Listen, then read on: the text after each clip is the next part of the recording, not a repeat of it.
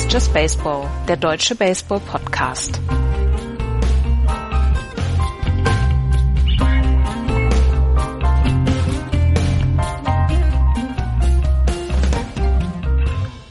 Eine Woche MLB Baseball haben wir noch vor uns, bis die Postseason beginnt und die beste Zeit des Jahres für Baseball-Fans.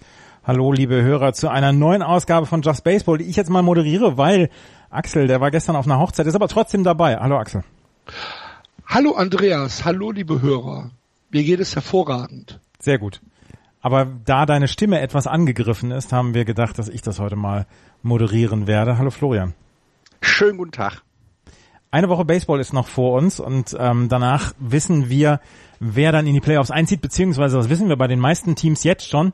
Es gibt eigentlich nur noch eine Division, die noch nicht so richtig entschieden ist. Aber darum kümmern wir uns jetzt in der nächsten Zeit und fangen natürlich wieder mit American League Baseball an und dann mit der American League East. Die Boston Red Sox führen mit 105 Siegen und 50 Niederlagen. Ein Sieg brauchen sie noch, damit sie die meisten Siege in ihrer Franchise-Geschichte in einer Regular Season holen. 105 war bislang der Rekord aus dem Jahr 1912. 95 Siege haben die New York Yankees, 59 Niederlagen dahinter die Tampa Bay Rays, die inzwischen die gleiche Bilanz haben wie die Cleveland Indians, aber die Playoffs nur am Fernsehen erleben werden, höchstwahrscheinlich nur am Fernsehen erleben werden. Ähm, mit 86, 68, Toronto mit 71 und 84 und die Baltimore Orioles mit 44 Siegen und 110 Niederlagen. Bevor wir das einmal gerade mit den Boston Red Sox und den New York Yankees besprechen, äh, Buck Showalter steht vor dem Aus.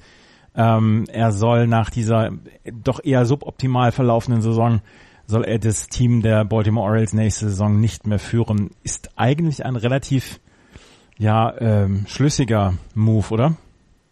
Axel? Ja, ja, ja.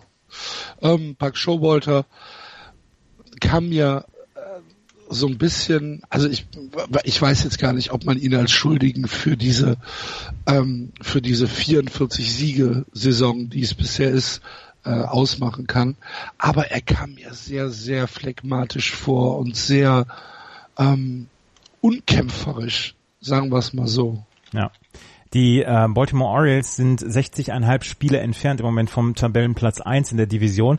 Das letzte Mal, dass es ein Team geschafft hat, 60 Siege außerhalb oder hinter dem äh, führenden oder hinter dem Divisionssieger zu sein. Das haben die 62er New York Mets geschafft, die damals 60,5 Spiele dann auch zurück waren. Seit kein Non-Expansion-Team seit den 54er Oakland A's hat es ähm, geschafft, 60 Spiele außerhalb des ersten Platzes zu ähm, ja, zu schaffen, beziehungsweise 60 Spiele außerhalb dieser ähm, dieses ersten Platzes zu sein.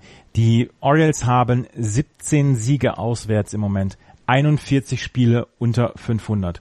Das ist ähm, tja Jetzt haben sie noch sechs Spiele und die im Fenway Park und im Yankee Stadium.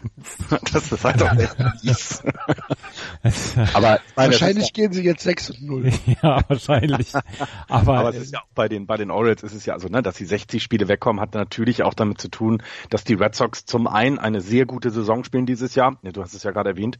Ähm, aber eben, dass sie selber auch grottenschlecht sind, weil mein Toronto, die sind ja selbst äh, von Toronto fast 30 Spiele weg. Also auf den vierten Platz. Und ich das finde ich noch wesentlich dramatischer, als wenn du halt so einen großen Abstand zum ersten hast, die eine tolle Saison spielen. Aber es sind ja, was haben wir, 26 Spiele, 26,5 Spiele hinter dem äh, Toronto Blue Jays. Das sagt dann auch schon einiges aus und dann ist vielleicht tatsächlich auch die einzige Konsequenz, die du machen kannst, ist was zu verändern. Und der Manager ist jetzt wie lange da? Ist ja auch schon ein bisschen länger da. Tut vielleicht auch mal ganz gut, nochmal noch mal einen frischen Wind durchpusten zu lassen. Mhm. Ähm ich habe hier noch eine schöne Statistik. The Athletic ich, hat ganz, ein. Ganz kurz, ja? Andreas. Ja. Ähm, ich glaube, das ist auch das Normalste der Welt, dass du sagst, nach so einer Saison kannst du nicht einfach weitermachen und, und Business as usual machen, ja. sondern da muss irgendwas passieren. Und ähm, da muss dann halt auch einfach der Manager gehen. Völlig unabhängig davon, ob Buck Showalter wirklich als Schuldige auszumachen ist oder nicht, aber äh, du musst halt auch ein Zeichen nach außen setzen. Es geht ja gar nicht anders. Ich, ähm, Jason Stark hat im, auf The Athletic hat er einen großen Artikel mit unnützen Statistiken gebracht, die sehr, sehr lustig und halt zu den Baltimore Orioles. 18 äh, Pitcher der, der Baltimore Orioles haben im Moment einen Losing Record. Liebe, das ist, ja, ja, ja. Man fragt sich ja überhaupt, wie sie überhaupt 44 Spiele gewonnen haben. Ja, das All-Time American League High sind 19. Das waren die 2002er ähm, Kansas City Royals. Und ähm, wenn sie diesen Rekord noch einstellen wollen, dann bräuchten sie Tanner Scott, der einzige Pitcher, der im Moment bei den Baltimore Orioles ist, der einen Rekord von also 500 beziehungsweise besser hat. Der steht bei 2-2. Ähm, wenn der noch ein Spiel verlieren würde, dann hätten sie diese 19 Spieler, die einen Losing Record hatten. Also die Baltimore Orioles, ja, viel mehr werden wir in dieser Saison auch nicht mehr über die Baltimore Orioles ähm, erzählen. Wahrscheinlich wird Buck Walter nicht mehr die neue Saison erleben, denn Duquette wird wohl wiederkommen dann als General Manager. So, und damit kommen wir zu den guten Geschichten aus dieser äh, American League East und davon gibt es eine ganze Menge. Die Boston Red Sox haben ähm, die Führung nach wie vor inne und sind natürlich jetzt auch Divisionssieger. Sie sind im Moment neuneinhalb Spiele vor den New York Yankees. Allerdings gab es in der letzten Woche eine Serie gegen besagte Yankees, wo die Boston Red Sox die ersten zwei Spiele verloren haben und das dritte dann erst gewonnen haben und damit dann auch den Sieg in der Division herstellen konnte. Ähm, Axel, wir haben uns letzte Woche äh, häufiger in unserem WhatsApp-Chat darüber unterhalten, ähm, darüber ist das in irgendeiner Weise ein Zeichen dafür, dass die Red Sox vielleicht dann wirklich auf manchen Positionen noch Schwächen haben, wo man sagen muss, so geht es nicht in den Playoffs oder siehst du das eher locker, dass man sagt, ja okay, ist, sie waren schon länger jetzt qualifiziert, jetzt äh, bereiten sie alles darauf vor, äh, in den Playoffs da zu sein? Na, also weder noch, würde ich jetzt mal sagen. Ähm, die, die Niederlagen gegen die Yankees äh, zeigen halt einfach, die Yankees sind einfach auch eine richtig gute Mannschaft und die Yankees haben halt bisher immer, immerhin auch 95 Siege eingefahren. Ähm, das vergisst man vielleicht ab und an, äh, wenn man wenn man über die Saison der Red Sox spricht, die halt ja einfach noch mal einen Ticken besser ist als die der Yankees, aber 95 Siege ist ein extrem guter Wert. Und die Yankees haben eine sehr sehr gute Mannschaft. Und die Yankees haben wenn man ähm, wenn man wenn man ähm, ein, ein bisschen gnädig ist ähm, auch extrem gutes Pitching. Ähm, ich weiß gar nicht, ob dem, äh, ob den, ob den Red Sox irgendwas fehlt. Natürlich kannst du jetzt sagen, hm, auf, äh, auf, auf, auf Third Base haben wir immer noch ein kleines Problem. Ähm, Rafael Devers ist vielleicht noch nicht die Konstanz in Person. Da können immer mal ein paar Sachen äh, passieren, wo du sagst, hm, kann uns vielleicht einen Run kosten. Ähm, du hast Du hast äh, aber sonst ein sehr, sehr ausgeglichenes äh, Line-up. Du hast äh, neun Leute äh, in der, wenn, wenn wir, wenn wir mit DH sprechen, äh, die äh, RBIs einfahren können, die Home Runs schlagen können. Du hast äh, absolute Powerhouses in deiner Mannschaft mit angefangen von Mookie Betts über diesen äh, Punch JD Martinez, Mitch Morland. Ähm, ich, ich glaube nicht, dass es da um eine Schwäche der Boston Red Sox geht, sondern es eher aufzeigt, Leute, die Yankees können halt auch Spiele gewinnen. Und wir haben es ja jetzt auch in der Serie, die aktuell gegen die Cleveland Indians ähm, ausgeglichen steht, 1-1 äh, steht's da, sieht man halt auch, ey, die Indians können auch Spiele gewinnen. Und dann musst du, musst du dir halt vor Augen halten, Oktober Baseball ist nochmal was ganz anderes als Regular Season Baseball. Ähm, ich habe es gestern zu einem Menschen gesagt, den ich äh, kennengelernt habe. Ich bin, ich bin, ähm, ich, ich habe richtig Angst, äh, wenn du, wenn du bedenkst, äh, die, die Red Sox können vielleicht, was weiß ich, 108 Siege die Saison einfahren, 109 äh, und, und scheiden dann in der äh, ALDS irgendwie 13 0 aus. Es kann passieren, weil du gegen Mannschaften spielst, die halt auch Baseball spielen können. Das macht aber das Team der Red Sox nicht schlechter. Ich, ich hoffe, sagen, das war jetzt ne? nicht zu, genau. zu verquert. Ich wollte gerade sagen, diese, diese Zahl, die jetzt am Ende dabei rauskommt und, und dass du eben bei so einer Franchise, die so alt ist ne, und, und, und auch immer häufig mit oben mitgespielt hat, ähm, es immer noch schaffst, einen, einen Rekord nochmal einzustellen oder dann eben jetzt vielleicht sogar zu übertrumpfen, wovon wir ausgehen können, dann hast du eine gute Saison gespielt. Weil die, ich glaube, man muss es da einfach trennen. Ne? In den Playoffs kann so viel passieren. Dem, du hast es selber gesagt, die, die Yankees sind eben ein gutes Team. Die schlagen zum Beispiel, haben wesentlich schlechteren Betting Average als die, als die, ähm, ähm, als die Red Sox und sind aber trotzdem eben gefährlich genug, weil sie 60 Home Runs mehr geschlagen haben fast. Ne? Also das, das sind eben die Kleinigkeiten, die, die das dann ausmachen. Und ja, ich, ich bin da voll bei dir. Das kann passieren, dass die, dass die Red Sox sogar in der ersten Runde rausfliegen. Es kann aber auch super sein, und das traue ich ihnen auch zu, dass sie, äh, dass sie zweimal mit dem Sweep in die, in die, in die World Series einziehen. Auch das traue ich den Red Sox durchaus zu, ähm, weil sie ein gutes Starting Pitching haben. Ich, ähm, Chris Sale ist jetzt, ne, also ist ja wieder auf dem Weg, dass, ähm, dass er dann auch eine Rolle spielen kann und auch drumherum, auch das Bullpen kann, du kannst ja die, wenn du die Zahlen miteinander vergleichst, kannst du sagen, ja, die, das Bullpen der Yankees hat einen ein bisschen besseren ähm, ähm, ERA, also ist aber nur in, in, im kleinen Punktebereich und auch da kannst du den Red Sox nicht sagen, dass sie da schlechter sind. Deswegen beide Sachen sind möglich und das macht es ja, glaube ich, dieses Jahr auch so. Also letztes Jahr haben wir doch schon gesagt, dass die Astros durch die Playoffs fräsen werden. Und, und das, ich sehe im Moment kein Team in der American League, was dem ich zutrauen würde, ohne Schwierigkeiten die Runden zu überstehen, weil da kann echt jeder jeden schlagen. Also die Zweifel sind etwas bei mir reingekrochen in den letzten Tagen, weil ähm, das Starting Pitching hat nicht so richtig funktioniert. Ähm, Chris Sale hat jetzt 75 Pitches gehabt in seinem letzten Start, hat aber noch die, die vier Innings, ähm, die vier Innings dann noch nicht geschafft. Ähm, äh, David Price wird von den Yankees eigentlich regelmäßig rumgeschubst. Rick Porcello ist jemand, der vielleicht das, das Pitching oder beziehungsweise der nicht immer sicher ist, dass er sechs Innings machen kann mit nur, ich sage jetzt mal drei Hits und einem Run. Das ist halt immer eine Unsicherheit. Ähm, Eduardo Rodriguez hat auch immer ähm, ein paar Schwächen drin. Dann das Bullpen, in dem du im Moment nicht unbedingt allen vertrauen kannst, wo du nur vier oder fünf Pitcher hast, denen, denen ich im Moment zu 100 Prozent vertrauen würde. Also die Zweifel sind bei mir schon drin. Und ich sag euch, sollten die Red Sox in drei Spielen in der ALDS verlieren gegen Yankees oder Oakland A's, dann wird es trotzdem als Enttäuschung gewertet werden. Da können wir noch so viel ja, darüber selbstverständlich sprechen. wird es das. Ja, ja, das ist ja klar. Es wird ja schon eine Niederlage gegen eine Nieder, ich sag's nochmal, eine Nieder Niederlage von 103 Siegen waren es dann, die dagegen standen davor, wird ja schon äh, äh, bei den Boston Red Sox Fans tot diskutiert. Also ja. die sind ja auch dafür bekannt, dass sie sowieso immer nur alles schlecht sehen. Ähm, auch aus der Historie muss man ja sagen, es gab ja genug, oft genug Zeiten, wo es auch genau, ähm, ähm, wo es auch ja genau berechtigt war. Äh, ich, ich traue, aber das Schöne ist, es ist halt nicht so ein One so, so ein One-Shot-Team, ne? sondern da sind so viele junge Leute dabei. Ähm, das wird sich ja noch, also das wird sich ja noch ein paar Jahre so halten. Das, das ähm, denke ich auch, ja. Hm? Genau, das ist schon mal also sehr positiv, ne? Und sie werden ja erfahrener werden. Und ich, ich finde, dass was man dabei immer nicht vergessen darf, da, da hüpfen auch noch viele junge Leute rum und ähm, das äh, ja, das das sollte man dabei beachten, weil gerade wenn es dann gegen so ein Team wie gegen Cleveland geht, die die in den letzten Jahren in dem, immer mit oben äh, äh, dabei waren, die auch äh, sicher fantastisch verstärkt haben auch und das darf man dann einfach nicht vergessen, dass es, dass da auch ein gutes Team ist. Aber ja, ich, enttäuschend ist es für die Playoffs dann absolut.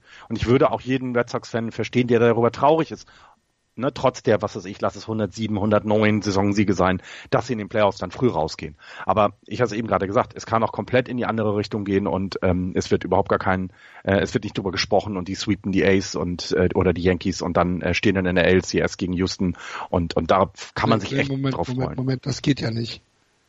Nein, entweder die äh, Yankees oder Ace werden sie sweepen. Nein, nein, nein, nein. Die, Spiel, die ALDS werden die Red Sox gegen die Indians spielen. Nein, werden sie nicht. Nein, werden sie nicht. Ach nee, richtig, stimmt, stimmt, stimmt, stimmt. Ach, ihr seid ja. das beste Team. Entschuldigung, sorry. Ja, ne, ja, ja, ja. Aber gegen deswegen und ich, genau und ich glaube und ja, Entschuldigung und auch da ist es eben, ne, selbst wenn du dann in der ALCS spielst und in, keine Ahnung, auch da kannst du äh, gegen, gegen, gegen die Astros rausfliegen, weil die ein fantastisches Baseball-Team zusammen haben dieses Jahr weiterhin.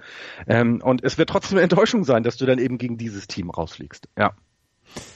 Wir werden es sehen. In der Nacht oder am Freitag, dem 5. Oktober, wird, äh, werden die Red Sox in das Playoff-Geschehen eingreifen. In der Nacht vom 2. auf den 3. Oktober wird es das NL National League Wildcard geben und in der Nacht vom 3. Oktober auf den 4. Oktober dann das American League Wildcard Game und dann am 5. Oktober gibt's, ja, man muss sagen, den besten Tag der äh, Playoffs, wo alle vier Serien zusammengespielt werden. Am 4. Oktober starten schon die National League Playoffs. Jetzt müssen wir uns aber um die Yankees kümmern, die ähm, in den letzten Tagen dann ihren, ähm, ja, ihren Einzug in die Playoffs fertig gemacht haben und hier dann auch dafür gesorgt haben, dass sie auf jeden Fall in der äh, Postseason dabei sind. 95 Siege, 59 Niederlagen. Und ich habe eine, eine ganze Menge darüber gelesen, wen bringen sie denn jetzt ins Wildcard-Game rein. Und sie haben mehrere Optionen. Sie haben Luis Severino, sie haben äh, Masahiro Tanaka und sie haben J.A. Happ, den, den sie im Moment ähm, ja in ein solches Spiel werfen könnten. Aaron Boone hat gesagt, ähm, er würde jedem seiner Pitcher vertrauen, hier ins, ähm, ins Wildcard-Game zu gehen. Luis Severino, das haben wir letztes Jahr gesehen, der hatte gegen die Minnesota Twins damals nur sechs äh, Batter überlebt und dann musste er rausgenommen werden. Dass die Yankees dann am Ende das Ding klar gewonnen haben, das war eine andere Geschichte, aber er war damals wackelig in seinen ersten zwei Innings und hat damals nur sechs Outs überstanden. Severino hatte anfangs oder gestartet mit einem 13 zu 2 Record und äh, sah dann wirklich richtig, richtig gut aus. Er hatte damals einen 1,98er ERA, das war kurz vor dem All-Star Break. Seitdem hat er einen 5,72er ERA nur gehabt. In, in seinen letzten zwei Starts hat er wieder gut gepitcht, aber er hat ähm, eine Phase gehabt, von eine längere Phase gehabt, wo er nicht so richtig gut war. J.A. Happ wäre der Pitcher, der im Moment im Line-Up beziehungsweise im, in der Pitching-Rotation so aufgestellt wäre, dass er genau dieses Wildcard-Game spielen könnte. Er ist ähm, im Moment noch ungeschlagen in der ähm, im Yankee Stadium, hat eine 2,39er ERA und hat äh, sieben Spiele gepitcht bei den äh, im Yankee Stadium, hat noch kein einziges verloren. Und Masahiro Tanaka, der hat letztes Jahr fantastisch gepitcht in den Playoffs und ist so ein bisschen der der Big Time Pitcher für die New York Yankees. Ist jetzt einmal rumgeschubst worden von den ähm, von den Red Sox, aber ansonsten hatte er eine richtig gute Saison seit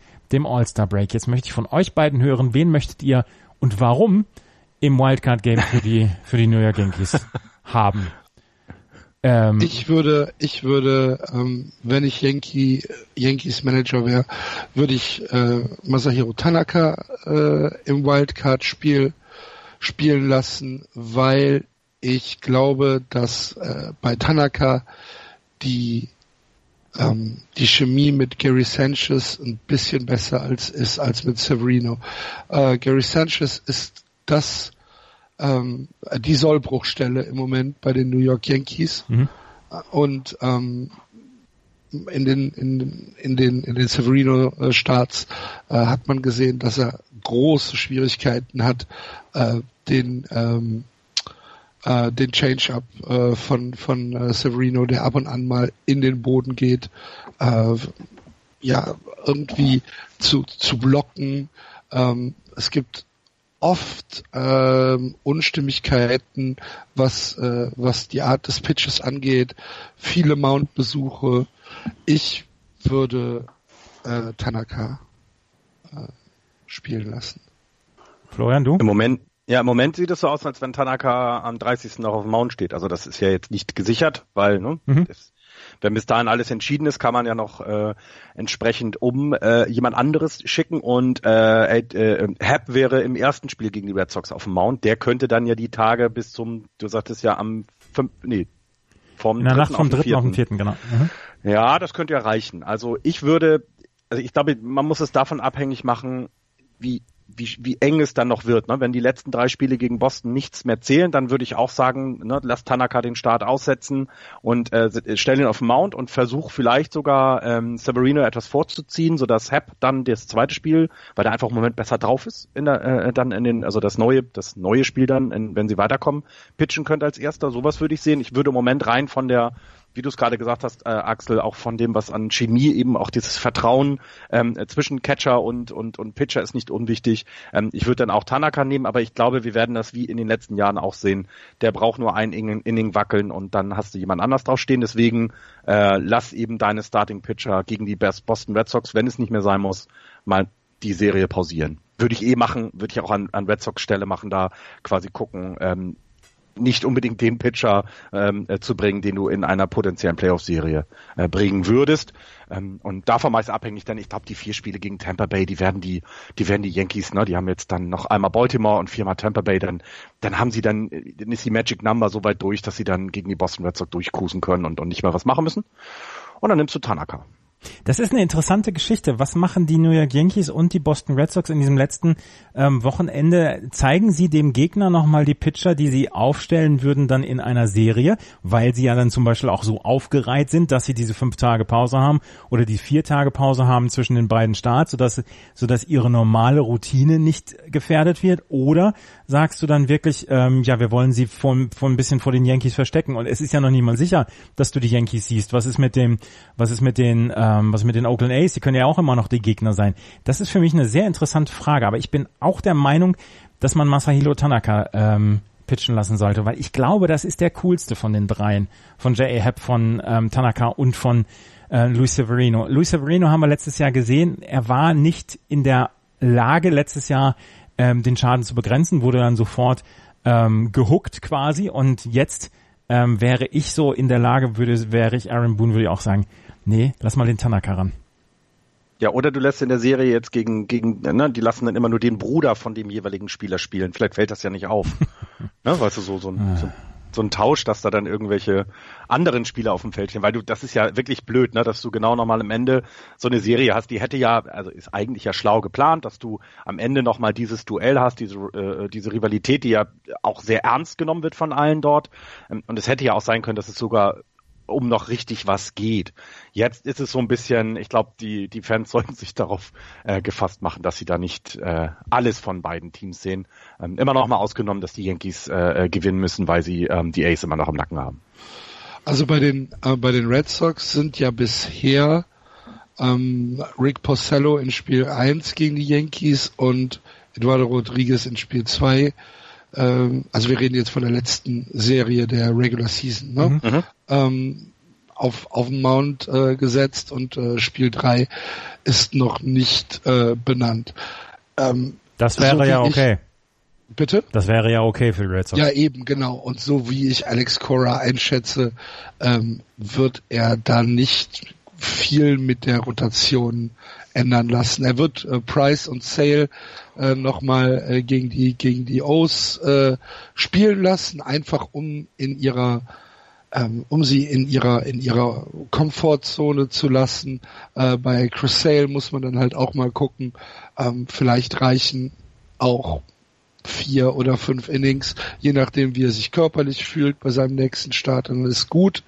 Ähm, aber dass, dass Porcello und Rodriguez ähm, auf den Mount äh, gehen, da habe ich eigentlich keine keine großen Zweifel dran. Und das letzte Saisonspiel, was dann ähm, was dann gegen die Yankees bestritten wird, das wo im Moment noch Tanaka als als Pitcher steht, was ist, was halt meines Erachtens nicht passieren wird. Mhm.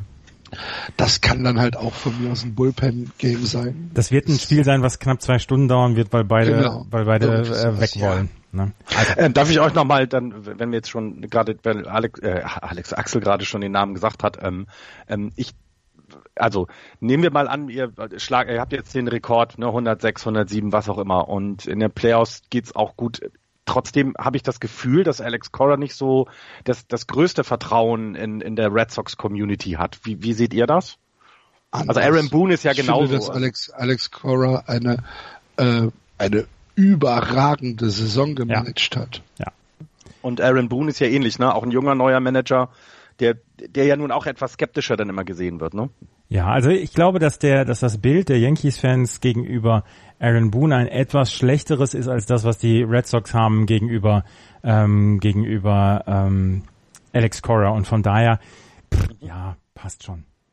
Und äh, hattet ihr mitbekommen, dass wenn äh, die Nummer 9, also äh, der Designated Hitter, noch einen Home Run schlägt in, den nächsten, in der nächsten Woche, dann haben es die Yankees das allererste Mal geschafft, von allen Schlagpositionen, also äh, 1, 2, 3 und so weiter, jeweils über 20 Home Runs zu bekommen. Das gab es auch noch nie. Die Yankees? Mhm. Alter.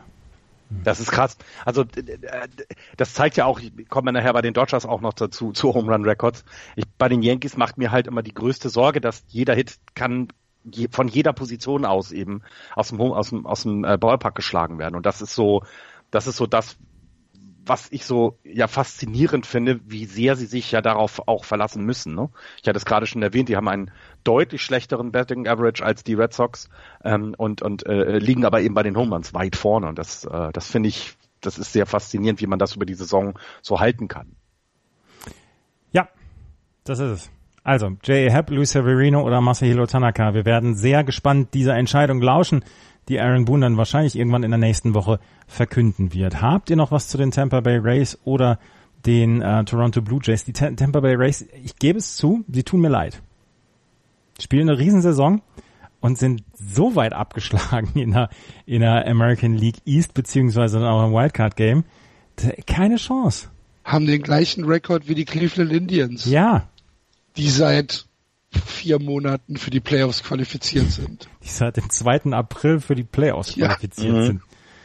Ja. ja, also man kann nur alle Hüte ziehen vor der Leistung der Race und ähm, ähm, auch mit dem Ganzen, ne, wir, wir hatten es jetzt in der Saison nochmal erzählt, dass dann plötzlich ein Reliever äh, äh, als Starter auf dem Mount steht und so weiter. Also die haben ja alles probiert und ja, kommen trotzdem nicht in die Playoffs. Was, na leid, weiß ich nicht. Das ist halt so, aber es ist es kommen, also ich weiß nicht, sie, die ärgern dafür der nächstes Jahr wahrscheinlich wieder alle, ne? Also dann ist es doch okay. Oh, jetzt habe ich hier gerade Drama entdeckt draußen. Ein Mann mit einem Kinderwagen kommt von der Wiesen wieder.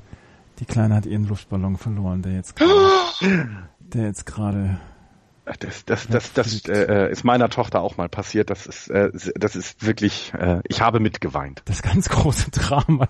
Ja. Entschuldigung, wir gehen in die American League Central. Das hat mich gerade etwas, oh, furchtbar. Podcastest du mit, mit, mit einem Fenster, äh, mit einem, mit einem Kissen auf, auf der Fensterbank? Nein, aber wenn ich einen, den Blick ein bisschen nach rechts drehe, dann äh, habe ich das Fenster, das Fenster, das noch rausgeht. Ich bin 20 Minuten Fußweg von der Wiesenbrunn entfernt. Von daher laufen hier viele Leute Leute dran vorbei, die aufs Oktoberfest gehen. Ah. Die Cleveland Indians, wir haben sie angesprochen, führen in der American League Central mit 86 Siegen und 68 Niederlagen vor den Minnesota Twins 71-83, die Detroit Tigers 63-92, die Chicago White Sox 61-93 und die Kansas City Royals 53 und 102. Bevor wir uns zu den Cleveland Indians ähm, äußern werden, eine, ähm, eine Aktion gestern aus Detroit. Victor Martinez hat seine Karriere gestern beendet. Sie haben zwar noch sieben Spiele, aber Victor Martinez und Ron Gardenhire wollten, dass Martinez seine Karriere vor heimischem Publikum beenden wird. Er ist einer der langsamsten Läufer auf den Bases, was man gestern nochmal wirklich wieder gesehen hat. Aber er hat einen, äh, einen Infield-Single, einen Infield-Single gehabt und ist äh, nach dem ersten Inning sofort mit, von einem Pinch-Runner ersetzt worden und hat damit sein letztes At-Bat mit einem Hit abgeschlossen und wurde dann ausgewechselt. Ron Gardner hat dann gesagt, nein, er wird die letzten sieben Spiele quasi mit mir zusammen managen. Ich lasse ihn hier nicht so einfach aus der Geschichte raus. Und ähm, Victor Martinez hatte eine großartige Karriere in den 15 Jahren, die er bei den Detroit Tigers verbracht hat, beziehungsweise in seinen 15 Jahren Karriere. Die letzten Jahre hat er bei den Detroit Tigers verbracht. Und ähm, ja, große Karriere, die sich da dem mhm. Ende zugeneigt hat. Ja, ja, absolut. 15 Jahre das ist schon eine Zeit, ne? Hat ein knapp 300er Betting Average über diese Zeit. Also das ist schon, ähm, da, da, da kann man schon von einem großen Spieler reden, ja. Definitiv. Und absolut. Ne? Also er hat gestern seine Karriere beendet. Die Und das, das mit der Schnelligkeit, ne? Ähm, ich frage euch jetzt mal, was meint ihr? Wie viel Stolen Bases hat er über die 15 Jahre äh, äh, erreicht? Also wie viel Steals hat er? 20? Sieben. ja. Und das Lustige ist, sieben Chord-Stealing. Also er hat ja. 14 Mal probiert und ist jedes zweite Mal gepickt worden. Das finde ich ziemlich gut, ja. Ja, man, man muss vielleicht dann auch irgendwann mal in seiner Karriere eingestehen, ja, vielleicht sollte ich es lassen. Ne? vielleicht waren die sieben, aber die sieben gestolenen Bases auch Indifference. oder oder der der der Pitcher ist auf dem Mount eingeschlafen oder so. aber hey, ich wäre jetzt auch nicht der, der schnellste. Nein. Ich, muss er ja auch gar nicht sein. Das, das, das ist, schon, ist schon völlig okay. Ja. Und mein, mein, mein all-time favorite, der, der größte äh, Mensch den, den ich äh, äh, Baseball hab spielen sehen, David Ortiz, war halt auch kein super Base Runner. nee, war er nicht. Vor allen Dingen in seinen das letzten passt Jahren. schon. Das passt Und- schon, ja. Ja, Martinez hat halt einfach ähm, eine, eine tolle Karriere in der MLB hingelegt. Ich finde es eine, eine schöne Sache von den Tigers, dass sie sagen, ähm, wir lassen ihn jetzt vor heimischem Publikum retiren. Ähm, die Saison der Tigers ist halt auch eigentlich komplett für die Tonne. Ähm, warum sollte man da jetzt noch irgendein Aufsehen machen? Finde ich eine schöne Sache, ist doch gut. Ja, finde ich auch. Die Cleveland Indians sind gestern das erste Team in der Major League Historie geworden, das vier Starting Pitcher hatte, die mindestens 200 Strikeouts hatten. Mike Clevenger hat gestern den, äh, mit seinem vierten Strikeout gegen Jackie Bradley Jr. gegen die Boston Red Sox seinen 200. Strikeout gehabt. Carlos Carrasco hat 217 bislang, Trevor Bauer 215 und Corey Kluber 205. Mit den ganzen Problemen, die die ähm, Cleveland Indians haben in ihrem Bullpen in diesem Jahr, was wirklich sehr, sehr wackelig ist. Aber wir können sagen, das mit dem Starting Pitching funktioniert bei den Indians. Ja, ich meine, also 200 Strikeouts, das ist schon was und und das von vier von vier deiner Startern, das äh, das ist phänomenal und und zeigt, ne, sie haben auch insgesamt haben sie nur sieben Starter auf dem Mount gehabt, also sie haben haben auch ihre vier Aces ordentlich pitchen lassen, ne? Wir haben äh, 203 Innings von Corey Kluber, Clevenger hat 193, da kommen ja noch ein paar dazu. Carrasco hat 180 und Trevor Bauer nur 167, der er reißt da ein bisschen ab, aber da, die, naja, darauf konnten sie sich das Jahr über verlassen und wenn wir es mal andersrum sagen wollen, sie mussten es ja auch, weil du es gerade erwähnt hast, das Bullpen war halt über die Saison bisher nicht gerade sehr ähm, verlässlich und dann, ja, dann hast du deine Pitcher und wenn die den, deine Starting Pitcher auf dem Mount und wenn die das schaffen, was sie jetzt da ge geleistet haben, ähm, ja, dann dann musst du es das geht ja gar nicht anders. Du musst, es- du musst ja deinen Starting Pitcher machen lassen, wenn dein Bullpen regelmäßig einbricht. Wir können, wir können sagen, dass die Cleveland Indians in eine Serie gegen die Houston Astros, die ja nun wirklich auch vor äh, fantastischem Starting Pitching nur so strotzen, können sie selbstbewusst in diese Serie gehen, wie ich finde, mit ihren Pitchern. Corey Kluber mit einem knappen 3er ERA, Clevenger 307er ERA, Carlos Carrasco 335er, Trevor Bauer, der jetzt ähm, auch seinen ersten Start nach Verletzung hatte, mit 221er ERA. Sollte er fit sein, dann sehen wir vielleicht eine, ein, ein, ein Pitching-Duell zwischen den Houston Astros und den Cleveland Indians, über das wir noch lange sprechen werden. Das wird eine, äh, von der von der Seite aus eine sehr interessante Serie, ja, absolut gehe geh ich mit. Ähm, und ähm, ich, ich weiß jetzt auch nicht, ist es denn jetzt besser als als ähm, Cleveland Indians oder auch als Houston Astros, dass du schon weißt, was auf dich zukommt? Da kannst du ja vernünftig jetzt auch deine Scouts äh, äh, ja auf die auf die Teams dann konzentrieren, auf Stärken und Schwächen, die das ganz genau angucken, als jetzt bei den bei den Red Sox, die eben entweder die Yankees oder die Ace haben. Also es macht es ja dann vielleicht sogar noch mal ein bisschen leichter für die jeweiliges für das jeweilige Team Schwächen zu finden und sich auch darauf vorzubereiten. Ne? Also die Houston Astros haben dreieinhalb Spiele Vorsprung, sie sind noch nicht ganz durch, ähm, um als erster durchzugehen, aber wir gehen jetzt einfach mal davon aus. Ähm, Axel, was erwartest du denn von einer Serie der Cleveland Indians gegen die Houston Astros? das, was ihr gerade schon gesagt habt. Also wahrscheinlich keine, ähm, keine, keine äh, riesigen Scores, keine 14, 13 äh, Runs pro Team, sondern eher ein, äh, ein, ein Pitching-Matchup, ähm, wo sich am Ende die Konstanz durchsetzen wird. Ähm, wo, also mein, mein, mein Tipp liegt da immer noch bei Houston, aber äh, das, das ist schon phänomenal, was die Cleveland Indians äh, als, als Pitching aufbieten können. Die Sache ist, ähm, sie waren über die gesamte Saison nicht so gefordert wie alle anderen. Mhm. Mhm. Ähm, ich, ich weiß nicht, wie es in der Psychologie im Baseball ist, ähm, ob du dann, ob, ob es das gibt, diesen, ähm, ja, dieses, dieses Schalter umlegen müssen. Kann ich, kann ich dir gar nicht sagen. Weil die Indians wissen halt jetzt seit ewigen Zeiten, sie werden die Division gewinnen und sie werden ähm, wahrscheinlich nicht der Nummer eins Seed sein, äh, sondern sie werden halt gegen, gegen den zweiten Divisionssieger äh, äh, spielen, konnten wahrscheinlich schon seit sehr langer Zeit die Houston Astros scouten und ähm, umgekehrt bei den Astros ähm, wird es genauso gewesen sein. Ähm, Ja, ich, ich, ich, ich erwarte, ich erwarte hier einfach eine, ähm, eine ziemliche Low-Scoring-Serie. Ja, ja, auf jeden Fall äh, für Leute, die gutes Pitching mögen, wird das vielleicht eine eine sehr sehr schöne Serie sein. Ich habe jetzt nochmal nachgeguckt in den letzten 30 Tagen, das äh, Bullpen Pitching der Cleveland Indians hat auch durchaus ja, Fortschritte gemacht, möchte ich nicht sagen, aber auch die, äh, Fortschritte durchaus gemacht. Die, die, die hohen ERAs sind nicht mehr so ganz da. Oliver Perez nach wie vor mit dem Nuller ERA aus den letzten 30 Tagen. 14 Einsätze hat er gehabt, 10 Innings.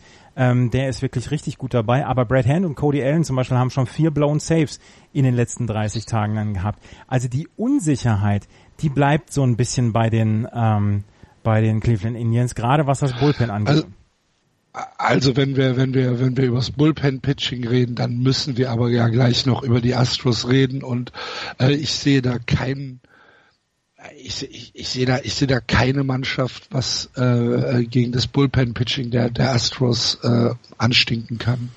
Ist im Moment auch nicht. ja. ja. Ich sehe, also ich sehe auch generell sehe ich sind alle Teams, die sich jetzt für die Playoffs äh, qualifizieren in der American League, ähm, deutlich überlegener als das, was ich bisher über die Saison von Teams aus der National League gesehen habe. Ähm, ich also im Moment würde auch, äh, ist mal all mein Geld, also gut, es lag auf den San Francisco Giants vor der Saison, aber die Quote war eben so angenehm hoch, aber sonst äh, all mein Geld auf einen, einen Sieger, der aus der American League kommt. Wir werden es sehen. Ähm, aber die, die Frage finde ich natürlich auch nach wie vor ganz interessant. Ähm, was machen die Cleveland Indians, die kaum Spiele in diesem Jahr hatten, die wirklich unter großem Druck ähm, geschehen sind. Wir haben, wir haben Serien gesehen zwischen den Red Sox und den Yankees, wo wir gesagt haben, das hatte Playoff-Atmosphäre. Wir haben Houston gegen Oakland gesehen, wo wir gedacht haben, das hatte Playoff-Atmosphäre. Oakland gegen Seattle zum Beispiel auch mitten in der Saison. Mhm. Ähm, die Cleveland Indians haben relativ wenig Spiele in dieser Form gehabt und ähm, das finde ich relativ interessant. Wie gehen sie damit um, dass sie diesen Druck das ganze Jahr über nicht so richtig verspürt haben. Das, ja, das ja, meint ich mit Schalter um. Ja, genau, mit, genau. Genau, wenn du die anguckst, gegen Boston äh, stehen sie 3-3 in der Serie, ähm, gegen Houston 3 zu 4, gegen New York 2 zu 5. Muss ich noch weitermachen? Also ja. es ist genau vielleicht diese Gefahr, dass du eben so, weil du eben nie richtig gefordert wurdest, genau in diesen Spielen dann nicht da sein kannst. Oakland ist zum Beispiel auch 2-4. Also gegen alle Teams, gegen die sie in den Playoffs spielen können, haben sie äh, keinen Winning-Record. Die einzigen, also jetzt, wo sie es noch äh, äh, beheben können, wäre jetzt eben in der Serie, weil sie ja noch gegen die Red Sox spielen. Aber im Endeffekt ist es aber im, im Grunde ist es ja egal für die Indians gewesen, was sie in den äh, von März bis September gemacht haben. Jetzt kommt es einfach auf den Oktober an. Und alles andere ist dann auch egal, ob sie gecruised haben oder nicht.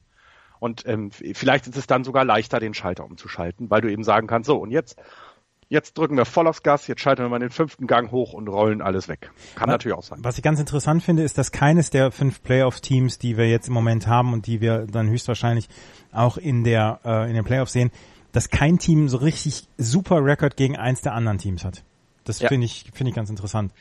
Zeigt aber auch die Es sind halt einfach, ja, genau. Es ist, ist halt das, was wir ähm, ja eigentlich schon die ganze Saison über sagen, dass in der American League die Spitze halt sehr ausgeglichen ist und der Rest eher hinten runterfällt, wohingegen bei der National League ähm, die Divisionen an sich viel ausgeglichener sind als äh, in der American League.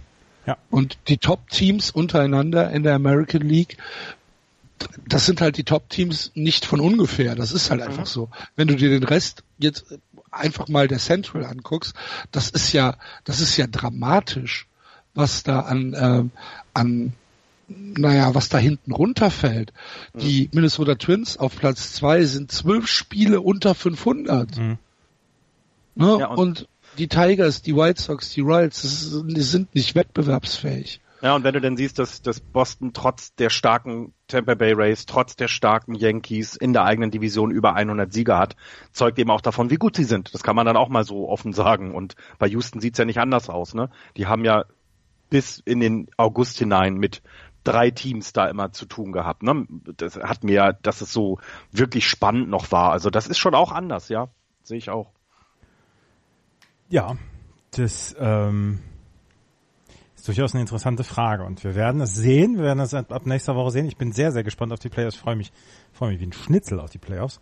nächste Woche. Ist, ist, ja, und obwohl, obwohl meine Giants nicht dabei sind, glaube ich, das werden mit die spannendsten Playoffs insgesamt, weil eben genau diese Geschichten, äh, die wir gerade aufgezählt haben in der American League sind. Wir kommen ja gleich zur National League, da ist es ja ähnlich, ne? Junge Teams gegen alte, äh, die, die sowieso alles wollen und also ich, also dieses Jahr wirkt das auf mich auch so ein bisschen, ja, keine Ahnung, mit noch mehr Spannung dahinter, ne?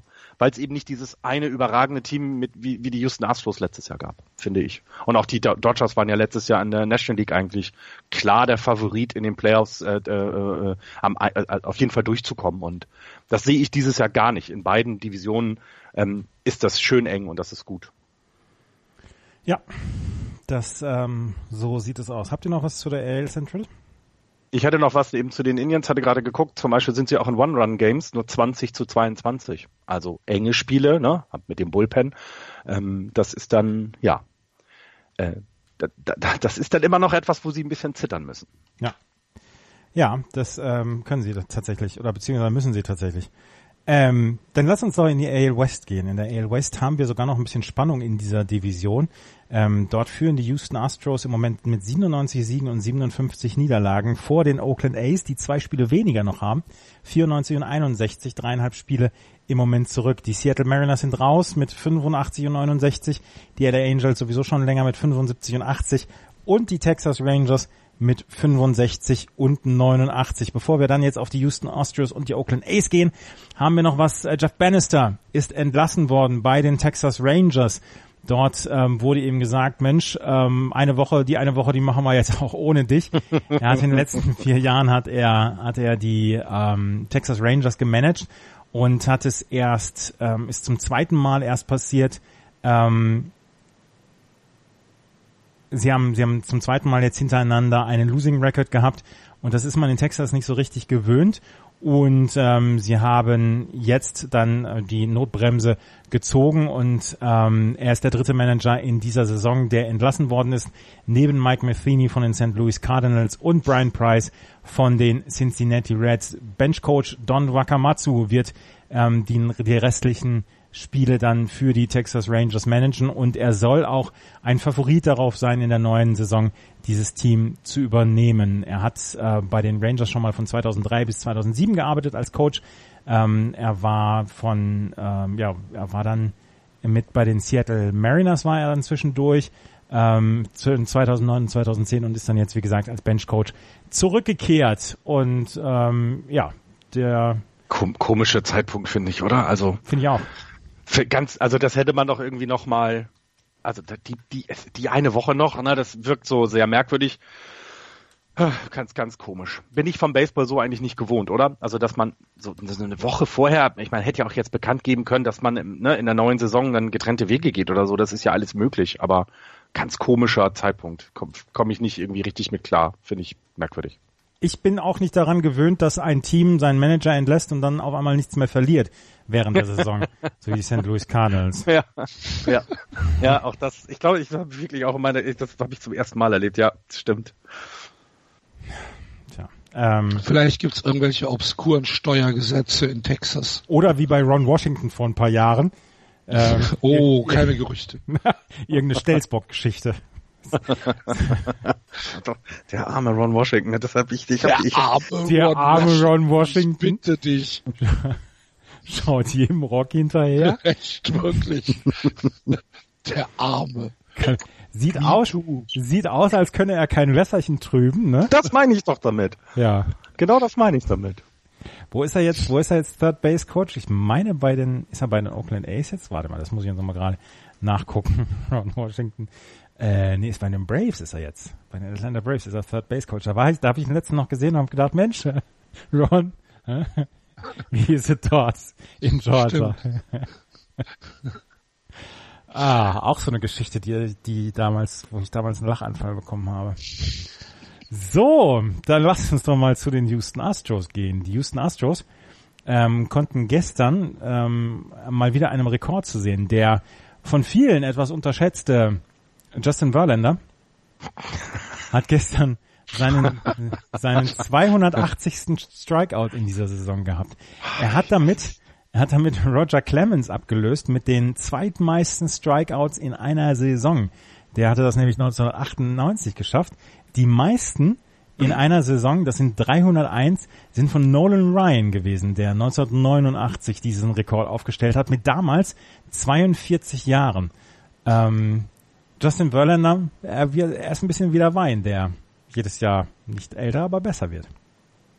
Würde, ich ich würde ich würd all mein Geld darauf wetten, dass Justin Verlander nächstes Jahr keinen einzigen Wurf mehr zum Catcher werfen kann. Der muss, das geht doch nicht. Der ist doch jetzt 103 oder was ist er? 104? 35, der ja? kann doch nicht mehr so gut werfen. Also ich ich ziehe auch da wieder alle Hüte, die ich habe, weil das ist eine fantastische Saison, die er, die er äh, da äh, den, den Astros bringt. Und ähm, das, der, der ist ja super verlässlich, ne? Also das, das ist fantastisch. Das macht er richtig gut. Und ich meine, 280 Strikeouts, das, das sagt er noch recht alles. Äh, gruselig gut.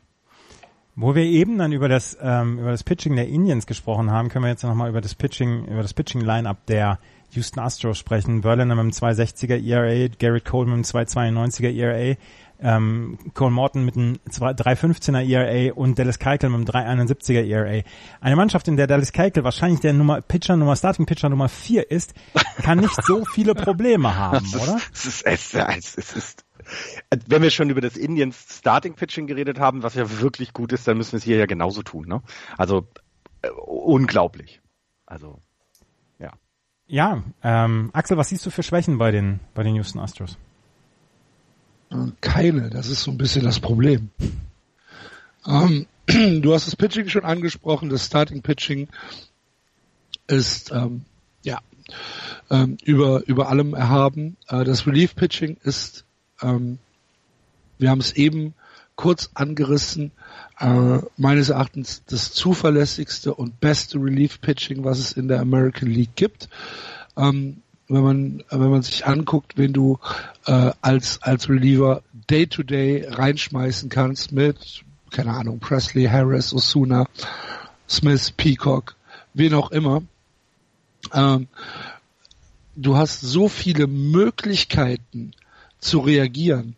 Du kannst sogar, ähm, weiß ich nicht, du kannst Josh James äh, rein reinnehmen. Du hast äh, mit äh, mit mit mit äh, Hector Rondon jemanden, der zuverlässig saved. Du hast mit Chris Devinsky einen Setup-Man, ähm, der ja auch eine eine, äh, eine, eine gute Saison spielt, auch wenn er im Prinzip mit das Schlechteste ist, was der IAA, was das IAA im ähm, im, äh, im, im, im Astros-Kader hergibt.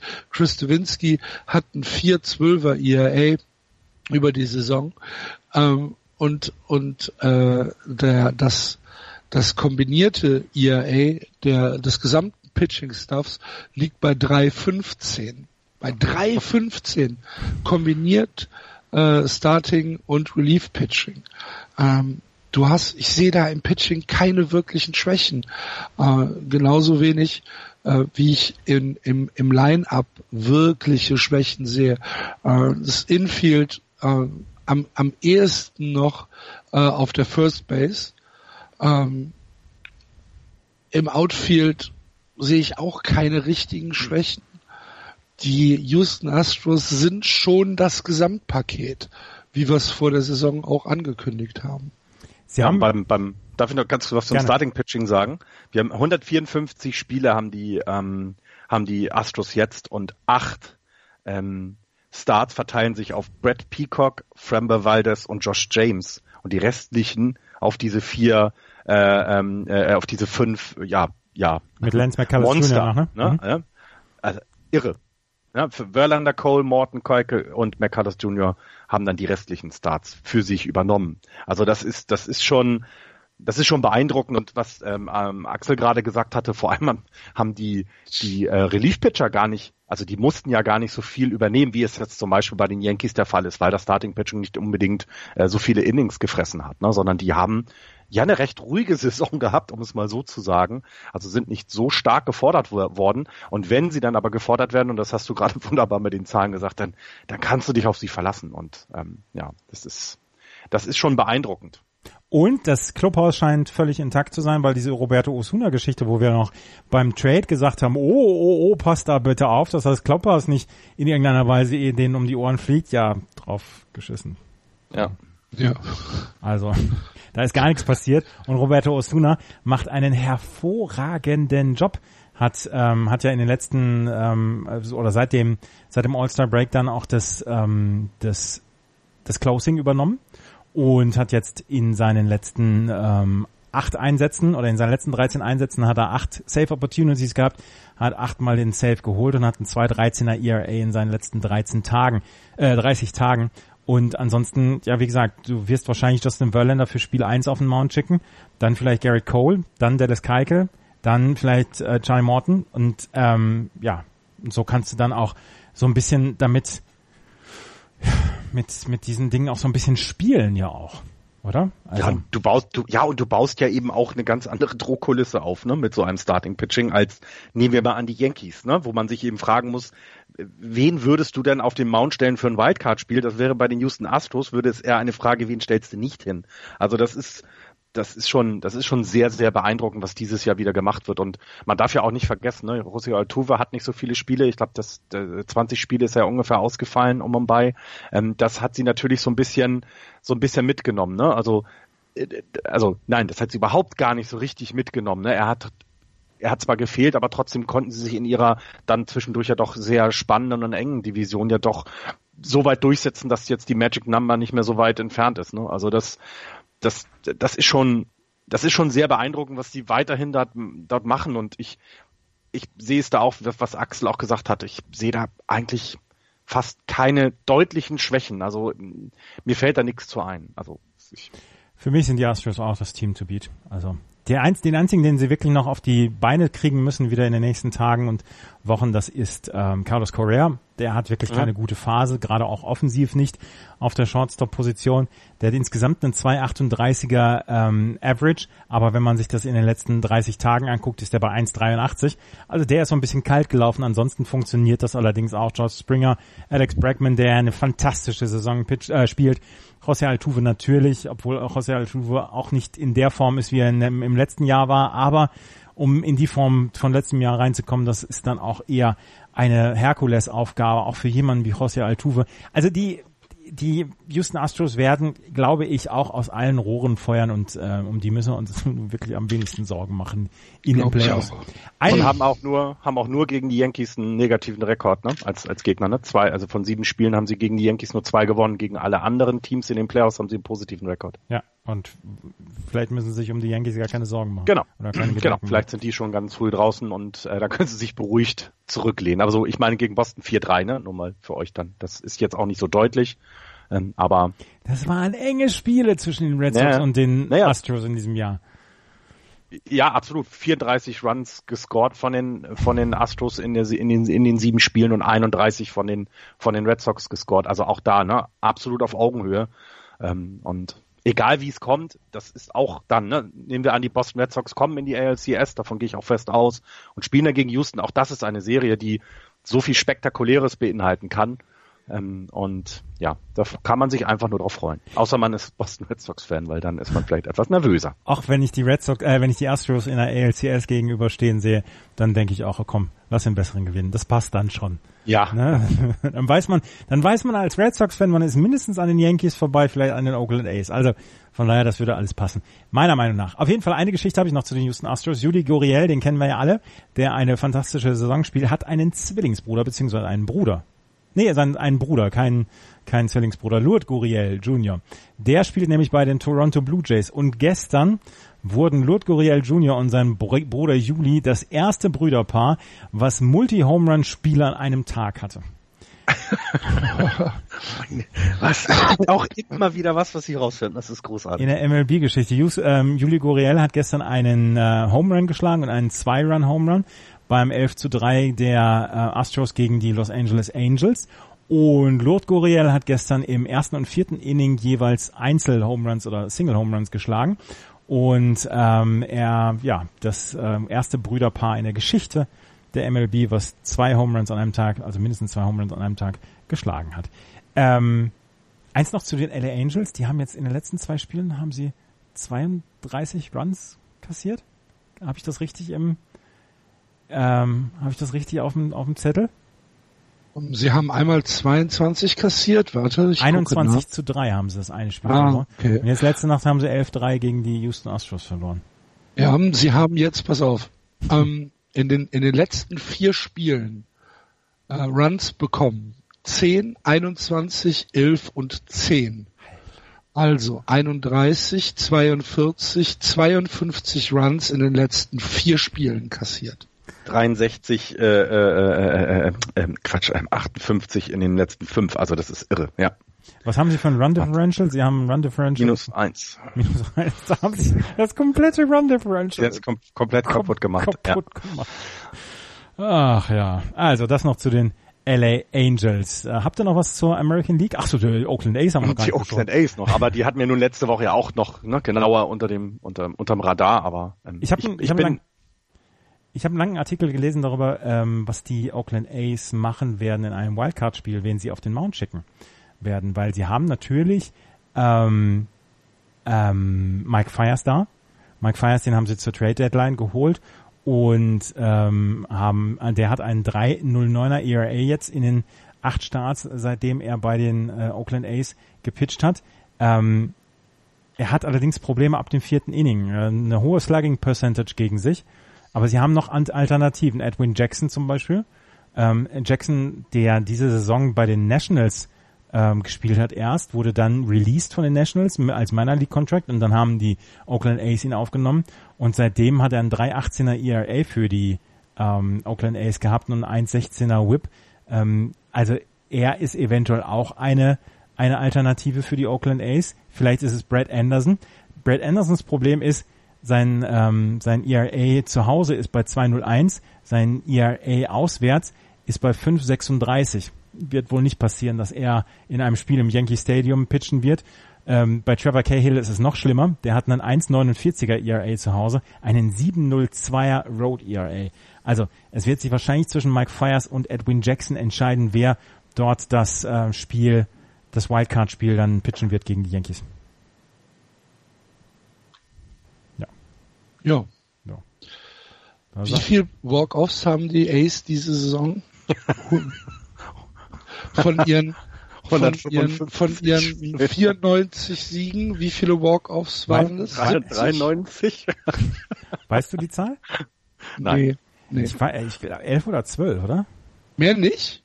Ähm, ich ich gucke mir jetzt mal, ob ich das noch googeln kann. Äh, off Wins 2018. Mal schauen, ob ich, ob es diese Statistik denn gibt. Ähm, hier am äh, am 29. Juli hatten sie schon acht Walk-of-Wins. Warte, jetzt ja, habe ich hier nochmal. Da kommen jetzt mindestens noch zwei dazu von, von vorgestern und gestern. ja. Also sie sind in Extra Inning Games 13 zu 5. Ja. Also von 18 Extra Inning Spielen haben sie schon mal 13 gewonnen. Ja. also, ja, haben die, haben die Fans, haben die Spieler auch. Absurdes Team. Ja. ja. Haben Sie, gibt's, haben, haben Sie, haben Sie One-Run-Games verloren? Äh, One-Run-Games äh, nicht viele. Von, also sie, es, es gab ähm, bisher 44, ich weiß nicht, ob das von der letzten Nacht hier schon mit drin ist. 44 One-Run-Games hatten sie und davon haben sie 31 gewonnen und nur 13 verloren. Unfassbar. Das, also wenn wir es gerade bei den bei den äh, Indians gesehen hatten, die waren ja fast pari pari. Ähm, hier eine 70-prozentige äh, Wahrscheinlichkeit, dass sie ein One-Run-Game gewinnen werden. Das ist schon, das ist schon sehr beeindruckend, wie die das über die Saison hinbekommen haben mit all den Problemen, die wir letzte Woche ja schon auch schon angesprochen hatten, ne, dass ständig ähm, Starting Pitcher wegfallen, ähm, dass also dass das Team ja eigentlich ein Team im Umbruch ist und und man so gar nicht genau wusste, wo es hingeht und und wie sie das dieses Jahr geschafft haben, da eine Truppe zusammenzubekommen, äh, die trotz aller Widrigkeiten, also es gibt im Moment tatsächlich ja, ich hatte was über Oakland gelesen diese Woche, dass es so ein paar Probleme zwischen zwischen dem, was das äh, Management entscheidet, was so Sitzplatzkarten angeht vom Preis her und wie die Fans sich dann verhalten. Also es sind wohl, ähm, sind ja sehr, also du musst ja schon ein besonderer Schlagmensch sein, um regelmäßig da ins Oakland Coliseum zu gehen, weil das ja nun auch kein moderner Arena ist. Und da gibt es auch da so ein bisschen Unstimmigkeiten, sage ich mal. Das ist jetzt noch kein, kein große Sache, aber es ist nicht ganz alles rund dort. Und dennoch ja, kriegen sie es hin, enge Spiele zu gewinnen, sie kriegen es hin, immer wieder, ja, die Houston Astros über die gesamte Saison hinweg zu ärgern. Es gab mal eine Zeit, da waren die Ace auf dem vierten Platz. Könnt ihr ja. euch noch daran erinnern? Das ist ja Hammer. Das, ist, ja, das ja. war irgendwann im, im, im, ich weiß gar nicht, wann das war, das muss ja im Mai oder sowas gewesen sein. Und wenn man dann schaut, dann der Juni mit 17,10, Juli 17,8, August 18,9, jetzt im September stehen sie bei, wenn es heute Nacht noch nicht drin ist, ja doch 14,6. Also die haben schon nochmal gezeigt, ähm, was sie können. Ne? Also das ist schon, ist schon beeindruckend. Ähm, ja, das in der Tat, absolut. Das ähm, kann man kann man gar nicht kann man gar nicht genug würdigen. Was die Würdest du gerne gegen die gegen die Ace in so einem One-or-Done-Spiel spielen? Nee, als nee, nee, nee, nee, nee. Würdest du? Ich, nee. ich, ich Dafür, also dann echt wirklich lieber die Indians, ne? Also da, wirklich, dann lieber so ein Team, wo du dich irgendwie drauf verlassen kannst, dass du, du kannst aber nicht mal was scouten, weil irgendwer wird dann auf dem Mount stehen und dich weg, wegwerfen. Das ist irgendwie. Dafür haben die auch ein viel zu gutes Bullpen, die Oakland A's. Ja. Für, für so ein Spiel können die jemanden wie Blake Trainen reinwerfen für, für drei Innings, ähm, der, der eine, eine fantastische Saison bislang pitcht für die, ähm, für die Oakland A's. Sie haben ähm, wirklich famoses, äh, famoses Bullpen-Pitching ähm, dann auch in den letzten 30 Tagen bekommen. Ich schaue jetzt mir gerade nochmal an. Juris Familia zum Beispiel hat einen 440er ERA zwar, aber 15 äh, Einsätze, 14 ein Drittel Innings schon gehabt. Ähm, Black Trainen hat 14 ein Drittel Innings in den letzten 30 Tagen gehabt, 12 Einsätze, 5 Saves, 5 Save Opportunities, eine Nuller ERA. Der, das Jusmero PT mit einem 1,80er ERA in seinen, in seinen letzten 30 Tagen als, ähm, als Bullpen-Pitcher. Nee, ey, hätte ich keinen Bock drauf auf die. Ja, und dann, ne, Chris Davis 45 Home Runs. Ja. Ähm, eben auch dort dann jemand, der nicht, also sie, sie betten ja nicht irgendwie auf Average, wenn man sich das mal insgesamt anguckt. Ne? Also sie haben äh, äh ein Overall Betting Average von 2,52. Äh, das ist elfter Platz insgesamt. Das ist nicht gut. Ne? Aber trotzdem eben so ein dabei, ne? der, der eben dann mal den Unterschied machen kann. Ich will den jetzt nicht mit JD Martinez vergleichen, aber es ist halt vielleicht auch genau der, der für Boston dann eben diesen Schub mehr gebracht hat, ist jetzt hier eben Chris Davis. Und ähm, das ist schon, das ist schon alles sehr beeindruckend. Ja. Habt ihr sonst noch was? Nö. Gehen wir jetzt in die National League rüber. Und jetzt muss ich jetzt noch mal gerade gucken. Jetzt habe ich mir die, jetzt habe ich mir das, das Standing habe ich mir durcheinander gehauen. Ähm, wartet. Kleiner Augenblick. Das wünschen sich die Aus auch. die, Atlanta, die Atlanta Braves haben letzte Nacht oder gestern Abend haben sie ihren Playoff-Platz geklincht. Mit 87 Siegen und 68 Niederlagen sind sie zum ersten Mal seit 2013 wieder in den Playoffs. Dahinter die Philadelphia äh, Phillies mit 78 und 76, die in den letzten sechs Wochen nichts mehr auf die Reihe bekommen haben. Die Washington Nationals mit 78 und 77, die New York Mets mit 72 und 83 und die Miami Marlins mit 61 und 93. Sie haben 60 Siege, Axel. Ja, sie haben 60 Siege, Andreas. Und die San Diego ähm, Padres haben auch schon 60 Siege. Ja, ich hab's äh, mitbekommen. Mhm. Weigere mich aber es zu glauben. ähm, nein. Wenn, wenn ihr euch jetzt mal an unsere Vorschau zurückdenkt, ähm, wenn wir gesagt hätten, 23. oder 22. September haben die Atlanta Braves die äh, National League East geclincht. Also ein viel größeres, eine viel größere Überraschung kann es ja gar nicht geben. Ich ähm, finde es eine, nein. ich finde es eine unfassbare, ähm, ein, eine, ein, einen unfassbaren Fakt, dass die, dass die Braves äh, die Division gewonnen haben, ob nun aus eigener Stärke oder äh, aufgrund des, des Totalversagens äh, der Washington Nationals. Völlig egal, eine grandiose Leistung der Atlanta Braves äh, kann man gar nicht genug äh, Anerkennung geben. Die sind 19 Spiele über 500, ähm, haben ein äh, einen ganz fantastischen ähm, äh, Run Differential. Äh, sie gewinnen ihre Spiele auf eine höchst amüsante und unterhaltsame Art und Weise. Ein, eine tolle Saison der Atlanta Braves. Ich ziehe alle meine Hüte. Ja. Und ich finde es halt auch so, so schnell, wenn du hörst, dass der letzte Divisionstitel oder Playoff-Teilnahme vor fünf Jahren waren, dann sind die ja dann jetzt nicht allzu lange durch ein Tal geschritten. Ne? Also das muss man dann ja auch sich wieder vor Augen führen. Das hat dann ja, jetzt fünf, fünf, fünf Jahre gedauert. Halt, ne? Genau, genau. Und das ist, das finde ich eben auch so überraschend. Da sind ja andere Teams, ähm, ja, weit von entfernt, ne? Und und das finde ich halt das das eine. Und ähm, was eben die die die Brace an absoluter positiver Überraschung sind, sind ja zum Beispiel dann die die Nationals die absolut negativste Überraschung in der in der in der Nash, in der in der ähm, äh, gesamten Major League würde ich sogar sagen. Also wie du so viel Potenzial so gegen die Wand fahren kannst, das ist mir immer noch unbegreiflich. Und ähm, ja, es ist es ist ein Teil so ein Teil, ne? Teil eigene Stärke. Ich meine, sie haben jetzt 87 Siege, das ist völlig in Ordnung dass ähm, ne, wenn wenn du das mal vergleichst in der gesamten National League mit mit den Cups jetzt gerade 90, die Brewers haben 88, das kann sich schon sehen lassen, deutet aber eben darauf hin, dass es nicht so dominant stark wie zum Beispiel dann in der American League ist. Ähm, und ähm, ja, ist also ich ziehe jeden Hut wieder vor den Braves, weil das wirklich eine tolle äh, Saison ist bisher und jetzt mit so einem äh, ähm, sicheren äh, Playoff-Spiel oder mit sicheren, mit einer sicheren Playoff-Serie, das ist doch fantastisch. Ja, absolut. Ich gehe hundertprozentig mit und äh, wiederhole es nochmal, dass wir am 23.09. darüber reden können, dass die Atlanta Braves die NL East geclincht haben, ist für mich ähm, ja absolut surreal. Habe ich vor der Saison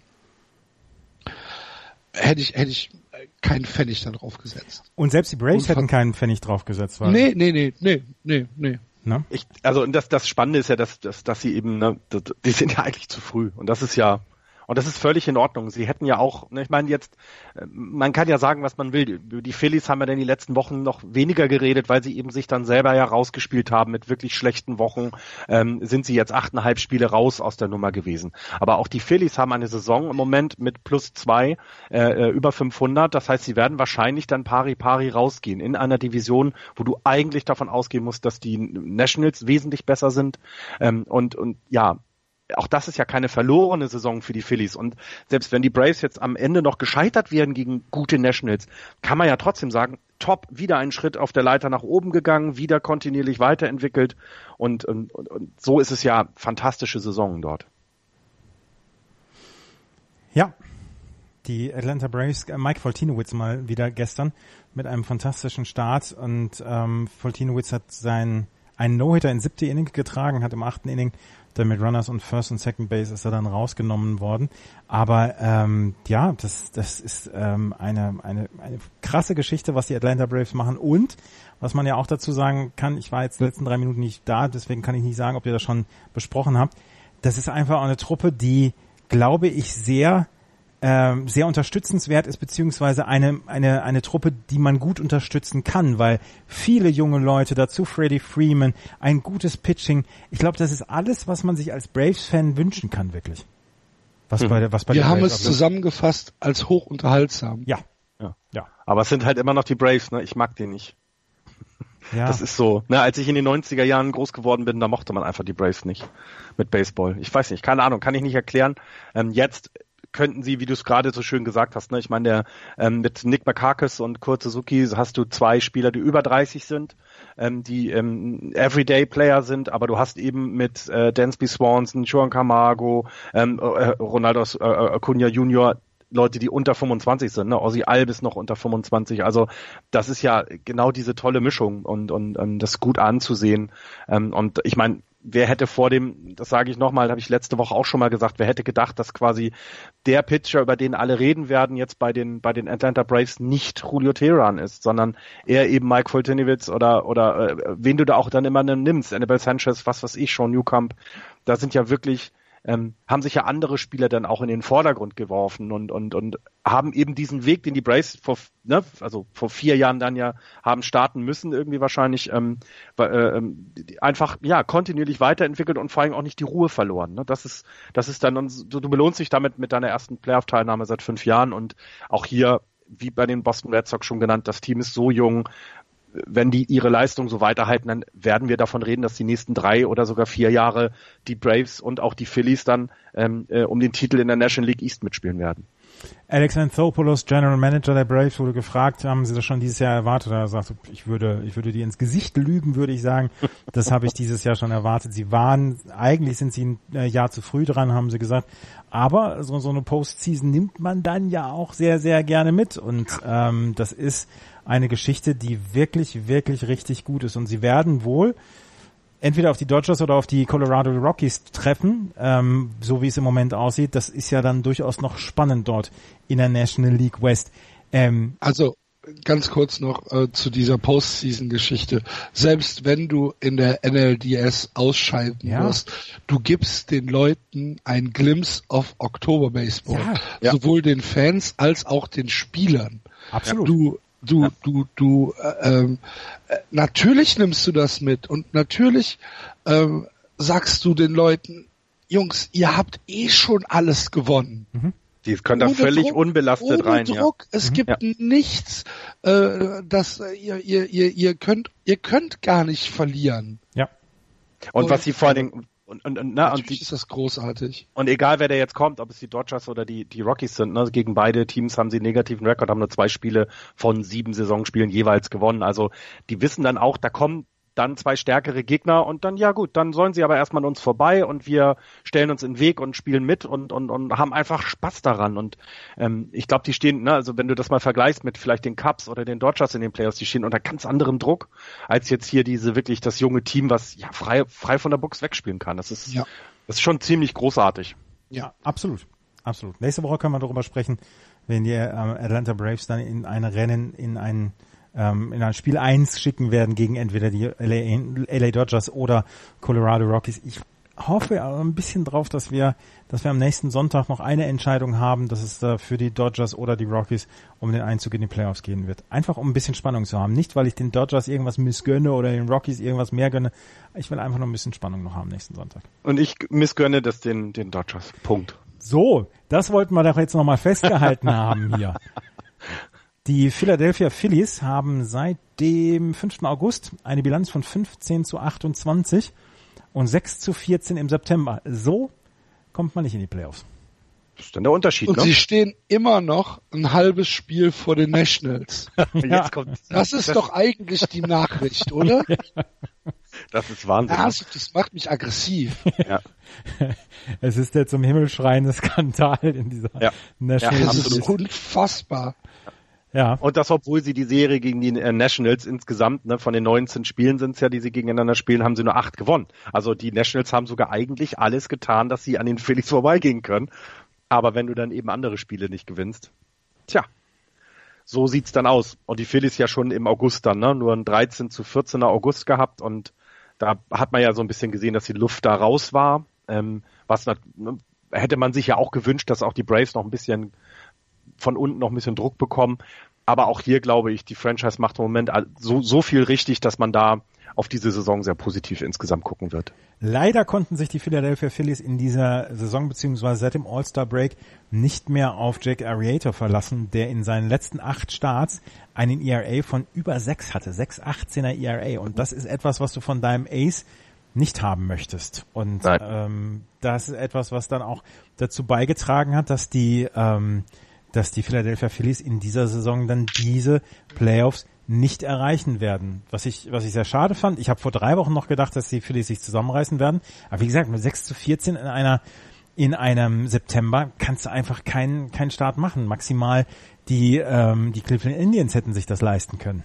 Also das ist schon, das ist zu wenig. Das ist definitiv zu wenig. Aber auch die Philadelphia Phillies haben die Zukunft vor sich. Sie haben, glaube ich, acht Spieler im Moment im Roster, die unter 25 sind. Auch denen gehört die Zukunft. Und was du eben gesagt hast, Florian, äh, wir werden wahrscheinlich in den nächsten Jahren häufiger davon sprechen, dass die Phillies und die Atlanta Braves sich so ein bisschen drum prügeln werden, wenn der, wer, ja. denn, wer denn die Division gewinnen wird.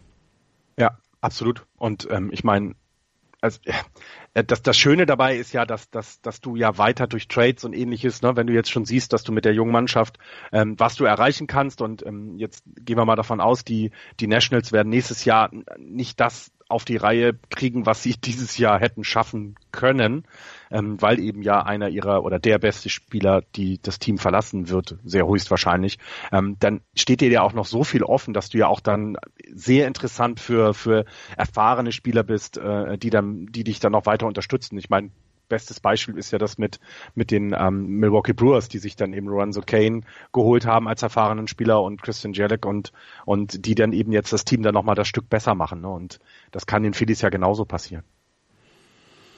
Ja, das kann tatsächlich passieren. Habt ihr noch was zur ähm, National League East? Oder wollen nee, wir diesen, diesen Außer Ort? Hass nicht. Oder wollen wir diesen, diesen Ort der tiefen Traurigkeit jetzt verlassen? Weil ich habe wirklich nichts zu den New York Mets. Das ist halt wirklich so, so, ein, so eine ganz spezielle Ecke der Hölle. die NL East. Ja, ich glaube, das ist, ist es genau das. Wo die, wo die Teufel Depressionen bekommen. Ja, weil du, weil du ja nur überlegen musst, du hast ja neben diesen, neben den wirklich weit wunden Nationals, hast du ja noch die Mets, die da rumliegen und nicht wissen, was sie, auf welcher Seite sie, sie sich äh, schlechter wund legen können.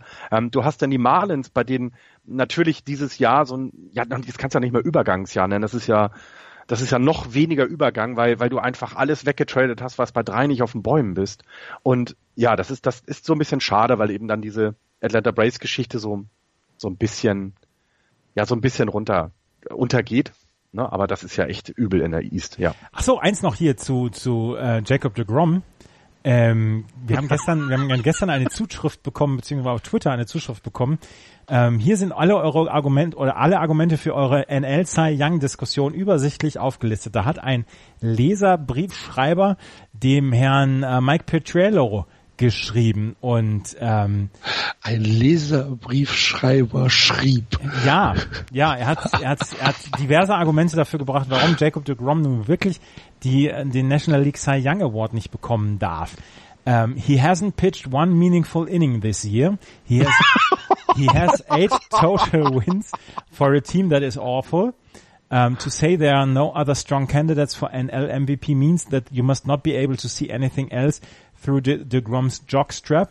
The award can go to the two, three other guys who are all having great years. You stat nerds discounting the brass tacks of the business is completely retarded. It comes down to wins and losses, not some clown school war stat that made up by geeks like you. Sehr schön. Das ist einer, der nicht den Sabermetrics vertrauen magst. Es geht nur um Siege und Niederlagen. Recht hat der Mann. So. Ich würde viel Geld drauf wetten, dass es ein Mets-Fan ist. Ich wollte es gerade sagen. Ich wollte es gerade sagen. Ja, das wird ein Mets-Fan gewesen sein. Also es ist halt, es ist, es ist einfach, also dann können wir noch mal zwei Worte noch mal zu Jacob de Grom ja. äh, verlieren. Ich glaube, was ich so, was man so liest und was man so hört und viele Journalisten geben ja auch ihre Stimme dann ab für diese Awards, da wird es, da wird, äh, da wird, du wirst an ihm nicht vorbeikommen. Nee, wirst du auch nicht. Du hast Max Scherzer in der Diskussion. Das, äh, Max Scherzer ist ein absolutes, absoluter Bulle, was, was, äh, was seine, was seine, ähm, was seine Leistung angeht, der ist konstant, der bringt immer seine Leistung. 32 Starts in diesem Jahr, 213 Innings, ist ein Bulle. Den musst du immer mit in der Diskussion haben. Du kannst dieses Jahr Aaron Nola mit in die Diskussion ja. mit reinnehmen. Knapp 200 Innings, 31, 31 Starts, 244er ERA. Du kannst von mir aus auch Mike Foltinowitz mit reinbringen mit 178 Innings und 288er ERA. Aber du kannst Jacob de Grom nicht aus dieser Diskussion rausnehmen. Das gibt's doch nicht. Geht ja, nicht. Absolut. Der hat den besten ERA in der gesamten National League. Der hat kaum ein Spiel gehabt, in dem er mehr als drei Runs kassiert hat. Dass er die Spiele nicht gewinnt, das liegt ja nicht an ihm, sondern an dieser, an dieser Tölpel-Offensive der New York Mets. Tölpel ja. Und er hat über 200 Innings gepitcht. Ja. Ne? ja. Das ist jetzt auch keine, also es ist keine, ähm, keine zu vernachlässigende äh, Menge an Innings, wo yeah. du sagst, ja, der hat irgendwie äh, 42, zwei Drittel Innings gepitcht. Ja. Nee, nee. Es ist eher so eine Statistik, ähm, Statistik-Hiccup oder so. Nee, mhm. Der hat nur eine Saison lang alles gezeigt, um diesen Cy Young Award die Saison zu bekommen. Und er kann nichts dafür für diese Horde besoffener Touris, die auf dem Feld als die New York Mets da rumlaufen, wie Axel das Anfang der Saison schon mal über die Red Sox gesagt hat. Ne? Ja. Das, das ja, ich finde auch, und du siehst es hat, ja so der, also die, die geilste Statistik, finde ich, äh, bei Jacob de Grom ist, er hat äh, 109 mehr Strikeouts als Hits dieses Jahr. Aber 109 Mal mehr ja, das ist gestriked out, als dass er einen Hit kassiert hat. Aber guck dir das mal der mal hat in, Der hat in, in 209 Innings 41 Earned Runs bekommen. Entschuldige bitte mal. Max Scherzer hat 46 Walks bei 249 Stri 59 Strikeouts. Ja. Max Scherzer hat 145 Hits und 290 Strikeouts. Also auch das, ne, das, das, dieser Vergleich ist einfach Wahnsinn und du kannst, du kommst an den beiden nicht vorbei, auch wenn sie nicht für Teams spielen, die in die Playoffs kommen werden, auch wenn sie nicht für Teams spielen, die einen äh, Winning Record haben am Ende der Saison. Also ich finde, dass ähm, ich, es, es geht, es führt kein Weg dran vorbei, weil wenn du es, also wenn du deinem Team so hilfst, also so wenig Earned Runs abzugeben, also du bist nicht daran schuld und dann musst du ihm die da musste ihm das einfach geben. Das 41 Earned Runs, das ist, das ist phänomenal, weil. Das ist unfassbar. Und äh, der Typ war hundertprozentig Mets-Fan. 100 Pro. Ja, ja, die sind ja, also. ähm, ich schreibe ich schreib jetzt einen Brief. ja, genau. Ich kann nicht mehr. Ich kann nicht mehr an mich halten. Diese blöden Statistiken-Nerds. da siehst du doch, was der gebracht hat. Nix. Das, mein Vater hat das früher mal gesagt. Was willst du denn mit dem? ähm, wenn Jacob de Grom nicht unter die ersten zwei in der National League Cy Young Award kommt, verklage ich den ganzen Haufen MLB. Dann schreiben wir einen Leserbrief. Aber der wird sich, der wird sich gewaschen haben. Ja. Ich schreibe dem Verband einen Brief über dich. genau, genau. So. Ja. So, dann gehen wir, haben wir noch was? Dann gehen wir in die National League Central jetzt rüber. Ja, jetzt habe ich mich ein bisschen in Rage geredet. In der National League Central für den Chicago Cubs mit dem besten Rekord in der National League mit 90 Siegen und 64 Niederlagen. Dahinter die Milwaukee Brewers 88 und 67. Dahinter die St. Louis Cardinals 86, 69, die Pittsburgh Pirates bei 78 und 75. Ein halbes Spiel besser als die Philadelphia Phillies und ein Spiel besser sogar als die Washington Nationals und die Cincinnati Reds mit 66 Siegen und 90 Niederlagen. Die ähm, Chicago Cubs haben im Moment ein etwas anderes Problem als das Sportliche. Habt ihr das mit Addison Russell mitbekommen? Mhm. Fass ja. es bitte nochmal zusammen. Addison Russell ist im Moment in Administrative Leave von der MLB geschickt worden.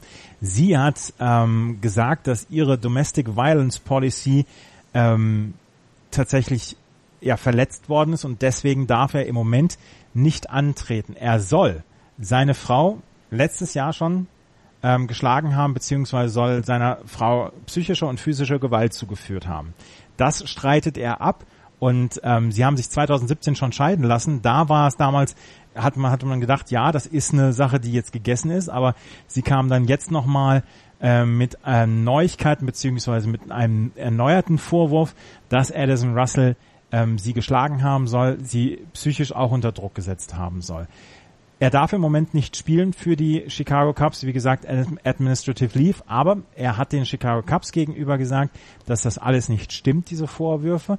Und auch Theo Epstein hat, hat gesagt gegenüber Reportern, Leute, wir haben mit ihm gesprochen, er hat uns seine Unschuld beteuert und deswegen gehen die Chicago Cubs jetzt gegen diese Entscheidung erstmal vor, weil sie natürlich auch Addison Russell in ihrem Postseason-Roster drin haben wollen. Und ähm, das ist allerdings eine sehr, sehr, sehr, sehr fiese Geschichte, die die Chicago Cubs, um die sich die Chicago Cubs in dieser Saison jetzt gerade kümmern müssen. Und es lenkt komplett, also es lenkt die Aufmerksamkeit auf ganz andere Dinge und das ist nicht gut dann jetzt für das Team selber. Dass die Geschichte, egal wie sie denn ausgeht, immer blöd ist, ne? das ist klar und ähm, sollte er physische oder auch psychische Gewalt angewendet haben, dann gehört er gesperrt, Punkt. Sollte es aber nicht der Fall sein, dann soll er wieder spielen.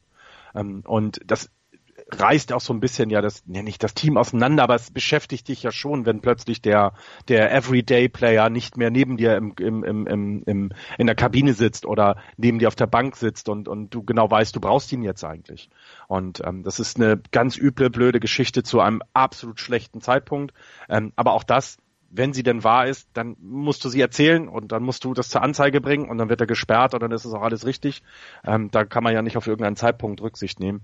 Es ist aber für die Cups gerade nicht gut, nein.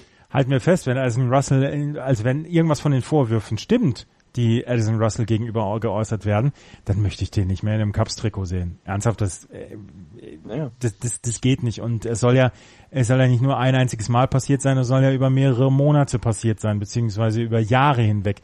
Und ähm, dann kannst du, dann kannst du dem, dann kannst du den eigentlich überhaupt nicht mehr bringen. Es ist, ähm, das ist eine Geschichte, die, die wirklich, wirklich übel ist. Aber auch hier muss man natürlich sagen, hier ähm, im Zweifel für den Angeklagten, beziehungsweise solange seine Schuld noch nicht bewiesen ist, müssen wir davon ausgehen, dass er unschuldig ist. So. Ja, und genau, genau ähm, was ich, was ich auch ähm, anmerken möchte noch, ähm, Addison Russell ist halt noch sehr, sehr jung. Ja. Ähm, diese Vorwürfe, natürlich wiegen sie schwer. Äh, man muss aber tatsächlich, man sollte nicht äh, vorverurteilen und gucken, was da passiert ist. Ähm, 20-Jährige verhalten sich ab und an anders äh, als äh, 35-Jährige. Ja. ja. und ich, das Wichtigste hat, hat Damit will ich nicht sagen, dass es in Ordnung ist, nee. Frauen zu schlagen. Wenn, nein, nein, klar, das schon wieder irgendeiner falsch verstanden hat. Ich rede von dem gesamten Umfeld. So, ja, was, äh, ne, also Wir nicht falsch Leute, verstehen wir haben solche, die Leute, die uns zuhören, verstehen das nicht falsch. Ähm, ich, ich würde eben auch sagen, das, was Andreas gesagt hat, das Wichtigste, es geht, gilt immer noch die Unschuldsvermutung. Und solange das nicht eindeutig bewiesen ist, dass er Schuld hat, ist es eben auch, geht das jetzt seinen Weg und sie werden sich ja einigen. Ich meine, die MLB hat jetzt durchgegriffen, hat gesagt, so sieht es aus. Die Cups gehen natürlich dagegen an, weil sie auch von sich aus ausgehen, dass er nichts getan hat. Und sollte sich das jetzt irgendwie rausstellen, dann wird es da eine entsprechende Entscheidung geben. Es gab ja schon, ne, die, was ich daran schlimm finde, sind so die ganzen Spekulationen drumherum, ähm, dass dann die einen sagen, ja, der kommt ja nie wieder, weil was er gemacht hat, ist ja bewiesen. Solange die, das kein Gericht entschieden hat, wie das ist und nicht irgendjemand dann ein, ein, ein, ein, ein entsprechendes Urteil gefällt hat, ja, ist ja jetzt halt diese blöde, komische Situation. Ich finde es ja gut, dass die Major League da durchgreift und auch sagt, hey, das geht nicht. Und dann wirst du erstmal von uns gesperrt. Ähm, aber wenn es dann alles äh, sich auflösen sollte, dann soll er auch wieder spielen. Und wenn er es getan hat, dann spielt er eben nicht. Und dann wird er auch dafür bestraft, denn man schlägt keine Frauen. So, hört, hört.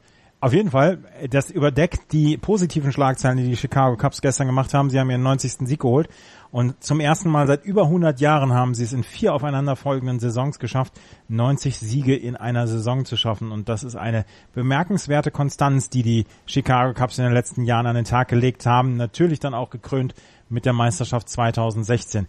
Die Cubs, auch sie sind auf sehr, sehr vielen Positionen sehr gut besetzt. Ähm, sie sind im Moment auf Platz eins im, im, in der Postseason, also beziehungsweise in der National League. Sie könnten allerdings entweder im Moment auf die St. Louis Cardinals oder auf die Milwaukee Brewers treffen. Das sind beides relativ zäckige Teams ja. und ähm, ich weiß nicht, ob die da so so richtig frohgemut einer solchen äh, eines solchen einer solchen Paarung gegenüberstehen.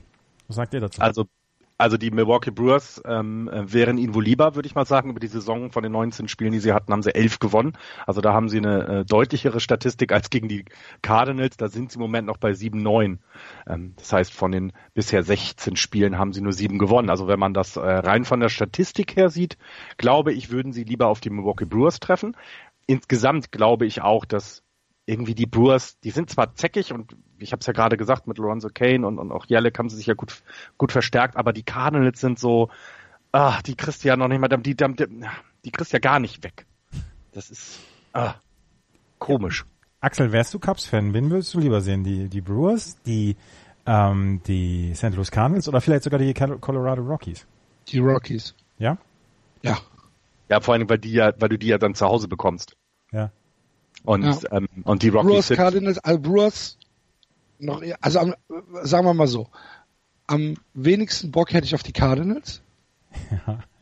Ähm, einfach, weil du ähm, äh, ja, es ist ein Divisionsteam und du weißt, die wissen, was Oktober Baseball ist, die wissen, was Playoff Baseball ist, die wissen, was äh, Win or Go Home Baseball ist. Die Brewers ähm, auch Divisionsteam, allerdings nicht mit dieser Postseason-Erfahrung in den letzten Jahren und bei den Spielern. Und ähm, die Rockies halte ich für bei, bei in diesen drei in dieser Dreierkonstellation Brewers, Cardinals, Rockies halte ich die Rockies einfach objektiv für das äh, im Moment schlechtere Team. Was nicht heißt, dass sie ein schlechtes Team sind. Bei, bei den St. Louis Cardinals kommt natürlich dann auch noch dazu, dass es eine Divisionsrivalität ist, die ja schon sehr, sehr lange andauert. Ich meine, ja, die Brewers sind auch schon lange in der Division und trotzdem St. Louis gegen die Chicago Cubs, das hat nochmal eine besondere Brisanz meiner Meinung nach. Ich, die, die hassen sich auf den Tod. Ja, ja. Ich, ich, also ich würde gerne eine, eine, eine Cardinals Cubs Serie sehen, gebe ich offen zu. Mit Popcorn. ja. genau, mit Popcorn. Ja. Und, und, dann, äh, und dann, dann Anthony Rizzo auf, auf Ecstasy, weißt du, so richtig schön aufgepeitscht ähm, in so einer Serie. Sie, sie sehen sich ja jetzt nochmal zum Ende der Saison. Die letzten drei Spiele ähm, der Cups ähm, sind, äh, da sind sie dann zu Hause gegen, äh, gegen die Cardinals. Ähm, das wird wahrscheinlich ja keine, keine Auswirkungen für die Cups selber mehr haben, aber eben für die Cardinals. Und ich glaube, die, ähm, also ich glaube, dass die Cups denen das schon gerne noch versauen würden oder die Suppe versalzen würden. Aber die Chicago Cubs sind ja an sich selber auch noch nicht qualifiziert. Das heißt, sie müssen wirklich noch diese Woche komplett durchziehen, um nicht irgendwie am Ende die lange Nase gezeigt zu bekommen. Also glaub, ähm, ein Spiel noch. Ne? Glaub, Im Prinzip, im Prinzip sind sie äh, jetzt schon in den Playoffs. Genau. Also ich glaube ein Spiel, dann haben sie die Magic Number, der, also dann haben sie die Playoff-Teilnahme ja. sicher. Ja, ja, aber ähm, aber, aber die Divisionstitel nicht, genau, richtig. Genau, das genau. ist den können sie sich ja noch äh, klauen lassen. Das wird äh, deswegen wird es nochmal eine schön interessante Woche für die Chicago Cubs hier ähm, und die Milwaukee Brewers und die St. Louis Cardinals werden alle drei in dieser Saison in dieser Woche noch um sehr sehr viel spielen. Die Chicago Cubs haben natürlich im Moment so ein bisschen die Pole Position und können das Ganze von vorne ähm, ja, angehen. Zumal, zumal sie jetzt noch ein Spiel heute Nacht gegen die äh, White Sox haben, was wohl relativ einfach dann ist, auch wenn sie gegen die schon eins verloren haben. Und dann haben sie zu Hause eine Vierer-Serie gegen Pittsburgh. Und ähm, die haben, die spielen ja überhaupt gar keine Rolle. Das heißt, da können sie mit drei Siegen auf jeden Fall raus und dann eben die letzte Serie gegen St. Louis was, äh, was dann, wie ich gesagt habe, das so das letzte ist. Wobei dann zum Beispiel die Brewers, die spielen noch gegen, ähm, gegen Pittsburgh ähm, ähm, äh, auswärts, sind dann auch in äh, St. Louis die Brewers. Eine Dreier-Serie, um ganz zum Schluss zu Hause gegen die Tigers abzuschließen. Und dann machen wir das nochmal rund bei den bei den äh, Cardinals. Ähm, die haben jetzt nur die, ach ja klar, die spielen ja gerade gegen die Giants. Das werden also da auch nochmal ein Spiel gewinnen heute Nacht. Und dann, wie gesagt, zu Hause gegen Milwaukee und auswärts gegen die Cubs. Das ist, also, da sind, da habt ihr schon recht, ne? Also bis auf die Cubs, die diese Vierer-Serie gegen Pittsburgh haben, gerade bei den Cardinals ist wirklich jedes Spiel wichtig jetzt, jeder Sieg, ähm, weil es gegen direkte Konkurrenten geht. Die Pirates stehen 12 und 4 aus den, aus den letzten 16 und spielen immer noch keine Rolle. Ja. Herzlichen Glückwunsch, Pittsburgh. Alles richtig gemacht. Herzlichen Glückwunsch. Super, super. Du hast heute super, auch super. einen Hass zu verteilen, das ist ja unglaublich. Ach, hör doch auf. Du lässt sehr viel private Emotionen hier heute, heute rein in diese, in diese Diskussion. Die National League bekommt dir nicht, Axel. Hör doch auf. So. Travesty, wird der Amerikaner sagen. Können wir noch, äh, können wir noch darüber sprechen, ob die ähm, Milwaukee Brewers diese Saison vielleicht mit einem MVP der National League abschließen werden? Weil, das können wir gerne machen. Weil das, was Christian Jelic in dieser Saison bislang gemacht hat für die äh, Milwaukee Brewers, ist äh, sportet jeder Beschreibung. Das ist ernsthaft richtig, richtig gut. 550 At-Bats hat er in dieser Saison, ein Average von 320, eine On-Base Percentage von 388, Slugging Percentage von 571, OPS knapp 1000 richtig gut, beziehungsweise ähm, dein, dein MVP-Status unterstreichst du natürlich, wenn du so eine 3, 4, 5er Saison hast. Also ein 3er Average, ein 4er On-Base Percentage, 500er Slugging. Da fehlt es jetzt ganz bisschen an der ähm, an der On-Base Percentage, aber Christian Yelich könnte hier in dieser Saison wirklich für die Milwaukee Brewers einen MVP-Titel holen. Und da haben die äh, Brewers echt ein gutes Näschen gehabt mit ihm und Lorenzo Kane und dann ja auch noch Travis Shaw, den sie geholt haben, weil mhm. die drei sind absolute, absolute Faktoren, warum die Brewers überhaupt in diesem Rennen drin sind. Ich würde bei dem Rennen um den MVP, also ich finde Christian Jelek wäre eine hervorragende Wahl und, und tatsächlich, also wirklich auch super verdient bei dem, was er da gebracht hat. Ich würde aber auch noch ähm, äh, Javier Baez in die Runde werfen von mhm. den Cups. Ja. Finde auch da sieht man, ne, ich finde, die Shotstop-Position ist ja nicht jetzt unbedingt damit gesegnet, dass du da Powerhitter hast, dass du Leute hast, die, die ähm, ähm, stark am Schläger sind, die sind halt eher, eher so okay, ne? aber hier das 110 RBIs, 34 Home Runs, ein Betting Average von knapp 300, das kann man dann auch mal mit in den, in den Ring werfen, ähm, ähm, was die, den MVP-Race angeht. Aber Jelek wäre völlig verdient. Absolut, ja. gebe ich dir vollkommen recht. Ja. Ich habe auch immer gedacht. Gehe ich mit. Ich habe auch Und großartig, großartiger Centerfielder noch dabei, ne? Ja. Ja, ja, absolut. Der, der, dieser Schlags, ne? Das ja. ist so, so, ich, immer wenn ich den am, äh, am Schlag sehe, dann denke ich, der, der, der, der kippt doch irgendwann mal um wie so ein Baum, weißt du, weil der ist so, der, der ist ach, so dünne Ärmchen und dünne Beinchen, aber äh, an der Platte super, super diszipliniert, super gut und vor allen Dingen, wie du es gerade gesagt hast, auch im Outfield eine sehr, sehr äh defensiv eine, eine Macht, ja. Mein Freund der Baum. oh Gott. Du, du, wir hatten gesagt, du sollst nicht singen. Er hat übrigens. Können wir weitergehen? Ich habe großen Zeitdruck. So. Ich über eins noch gerade. Christian Jelic heißt leider Christian Jelic. Florian. Jelic. Ja, Entschuldigung. Jelic. So, damit kommen wir in die National League West. Die LA Dodgers führen mit 86 Siegen, 69 Niederlagen. Dahinter anderthalb Spiele nur. Die Colorado Rockies 84 und 70. Dann die Arizona Diamondbacks mit 69 und äh, 79 und 76 werden nicht in den Playoffs sein. Da so viel können wir denn jetzt schon verraten. Die San Francisco Giants mit 72, 83 gehen auch knapp dran vorbei an den Playoffs. Und die San Diego Padres am Ende mit 62 Siegen, 93 Niederlagen. Ich habe die Wette mal wieder gegen Axel gewonnen. Ja.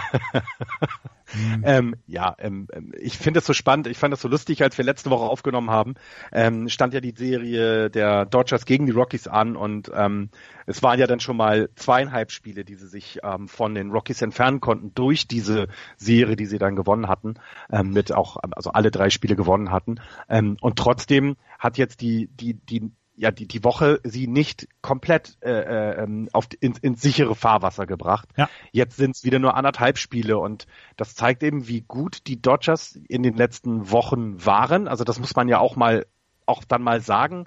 Sie waren ja schon relativ mediocre die gesamte Saison. Ne? Also wenn ich dann gucke, der April war sogar, ähm, äh, hatten sie so keinen keinen positiven Rekord. Im Mai ging es dann langsam los, dann ganz starken Juni 17 zu 9. Ähm, jetzt ähm, im August wieder ein bisschen nachgelassen mit äh, nur 14 Siegen aus 27 Spielen. Ähm, muss man jetzt sagen, der September ist bisher richtig gut von ihnen. Ähm, sie haben sich wieder gefangen. Sie haben vor allem auch Performance von Spielern gekommen, die keine gute Saison hatten. Also Yasel Puig mit seinen irgendwie sechs Homeruns in drei Spielen war das oder zwei Spielen sogar, ist schon mal, ist schon mal eine, eine Sache, die man erwähnen sollte. Ähm, und trotzdem und dennoch sind die äh, die Rockies noch hinten dran und ähm, ich meine die Elimination Number ist jetzt bei seven, dass sie dann aus dem äh, äh, aus dem Rennen raus sind bei den bei den Rockies und wir haben nur noch ein paar Tage, also wir haben nur noch eine Woche zu spielen. Also diese Division wird ja vorletzter Spieltag vielleicht, ne? Da wird's dann entschieden. Äh, da, da bin ich auch sehr, sehr gespannt drauf, wie das jetzt entschieden wird, äh, die anderthalb Spiele. Ja, sie hatten einen guten September, aber insgesamt finde ich das halt noch nicht so richtig richtig überzeugend, was die LA Dodgers machen. Und ähm, vielleicht werden sie mich eines Besseren belehren dann, dass sie jetzt einfach so richtig heiß laufen. Ich meine, Yasiel Puig ist in den letzten zwei Wochen ist er unglaublich heiß gelaufen. Ähm, das Schedule der Dodgers äh, sieht jetzt die Diamondbacks und die Giants ähm, vor für die letzten sieben Spiele. Bis auf auswärts. Das, auswärts, genau. Und äh, heute jetzt nochmal eins gegen die Padres. Also das sollte ihnen auf jeden Fall entgegenkommen. Die ähm, Colorado Rockies ja, haben jetzt die Phillies. Wobei unterschätzt, unterschätzt nicht, also da würde ich sagen, unterschätzt nicht die letzte Serie gegen die Dodger, äh, gegen die Giants. Ähm, ähm, also es ist jetzt nicht so, dass die Giants irgendwie ein, ein, ein Team haben, was stark genug ist, um die Dodgers zu schlagen, aber diese Rivalität ähm, hat dann doch ähm, hat er doch ein bisschen Wert und wenn man es schaffen könnte als Giants-Spieler äh, und als Fans die Dodgers aus dem, naja, Playoffs zu werfen, könnte ja sogar sein, dann werden die, glaube ich, alles tun. Schön nochmal in die Suppe spucken. Ja, und dann versalzen. ja. Ja, also das nicht unterschätzen. Ich gehe aber mit, dass das Schedule äh, leicht ist für die. Also gerade weil es ähm, auch die, die Giants nun wirklich nicht gut sind. Ähm, und die Rockies haben die, ne, wolltest ja, die sind zu Hause gegen Philadelphia und zu Hause gegen die Nationals. Also auch nicht unbedingt das absolute Top-Programm, was sie vor sich haben, die Colorado Rockies.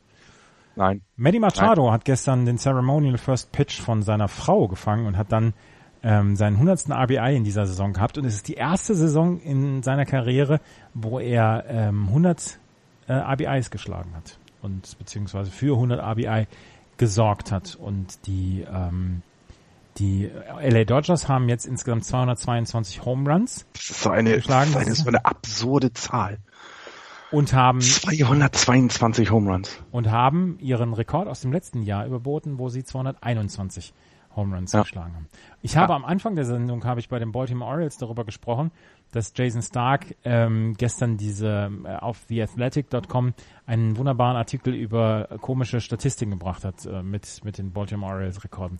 Er hat gestern auch geschrieben, Mensch, Mensch, Mensch, die LA Dodgers könnten das erste Team in der Geschichte der MLB werden, was eine Division gewinnt und keinen einzigen Pitcher hat, der mindestens zehn Sieger gemacht hat, weil sie, ich glaube, elf verschiedene Starting Pitcher in dieser Saison bislang hatten. Ähm, aber ähm, er ist ähm, er ist insgesamt äh, gestern wurde äh, wurde das geändert. Rich Hill ist der Hat erste, den zehnten, ne? ja, mhm. hatte seinen zehnten Sieg gestern gefeiert und äh, seit dem All-Star Break Rich Hill mit einem ähm, in seinen zwei äh, mit einem 8-1er Record und in seinen zwölf ähm, Starts seit dem All-Star Break haben die Dodgers neun Spiele gewonnen und nur drei Spiele verloren. Also Rich Hill ist einer der Kontributoren der LA Dodgers, die ähm, ähm, die in dieser Saison wirklich dafür gesorgt haben, dass sie jetzt noch quasi in diesem Rennen dann ja auch mit drin sind. Eins noch, Tommy Lasorda ist am Samstag 91 Jahre alt geworden, gestern. Herzlichen Glückwunsch dazu. 91 muss man auch erstmal werden. Und hat, hat in dieser Saison seine 69. Saison in irgendeiner Funktion bei den LA Dodgers. Er ist Special Advisor to the Chairman, 91 Jahre alt. Ich weiß nicht, ob ihm jemand mal gesagt hat, dass es sowas wie Rente gibt, aber Gut, er ist jetzt in seiner 69. Saison bei den LA Dodgers. Ja, jetzt Special Advisor to the Chairman kann natürlich auch ein Honorable Titel sein, ne? Ja, aber er ist immer noch, äh, er ist immer noch im Gelände, im Club. Ja, ja, gut. Der hat bestimmt immer noch sein Büro da. Ja, und ja, ein Parkplatz ganz nah, ein Parkplatz ganz nah am Eingang. Ja. Und alle drei Wochen fährt er nach Philadelphia und prügelt sich mit dem Philly. Ja, ich wollte gerade sagen, vor allem gerade Tommy Lasorda, dass der so alt wird, hätte ich jetzt ja. eher nicht gedacht, wenn man ihn aber, aktiv sagt. Ab und zu cholerischer Anfall tut gut. Anscheinend, ja. Das kann den Blutdruck ein bisschen wieder laufen. Genau. Hält jung. Ja. Aber schön, schön wirklich alle drei Wochen diese Vorstellung, dass sich alle drei Wochen mit dem Philly Fanatic wämst, das wäre, das wäre wirklich eine schöne. Aber die haben es wenigstens, ich möchte nochmal sagen, die haben es wenigstens gleich miteinander ausgetragen und nicht 14 Jahre lang zusammen in einem Büro, äh, in einem Raum gesessen und sich nicht abgekonnt, ne? um nochmal den, den, ja. den Bogen zur vorletzten Sendung zu ziehen, wo ich mich ja herrlich drüber amüsiert habe über die Geschichte aus Detroit war es, ne? Ja, die ist, die ist nach wie vor super. Ist nach wie vor meine Lieblingsgeschichte in dieser Saison. Ja, haben wir da noch eigentlich noch Neuigkeiten gehört? Ich fange jetzt schon wieder an zu lachen. Ich, ich habe nichts, ich habe ich hab da nichts weiter gehört. Ich habe es nicht verfolgt, leider. Sehr schön. Ähm, haben wir noch sonst irgendwas zu dieser, ähm, zu dieser Der Hawk beendet seine Karriere. Ja, Hawk Harrelson, haben wir letzte Woche drüber gesprochen, letzte Woche oder vorletzte Woche drüber gesprochen, dass er sein, äh, sein, seine Würdigung da hatte vor dem mhm. Spiel der White Sox gegen die Red Sox, wo ich gedacht habe, Mensch Leute, fangt endlich an zu spielen und er hat immer noch geredet. Hat irgendwie 22, 23 Minuten lange Rede hat er gehalten.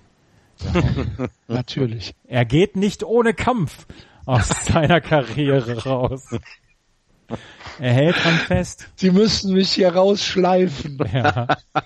From my dead cold hands. Ja, genau, genau. Ich gehe hier nur mit den Füßen voraus aus, diesem, aus dieser Kommentatorenkabine.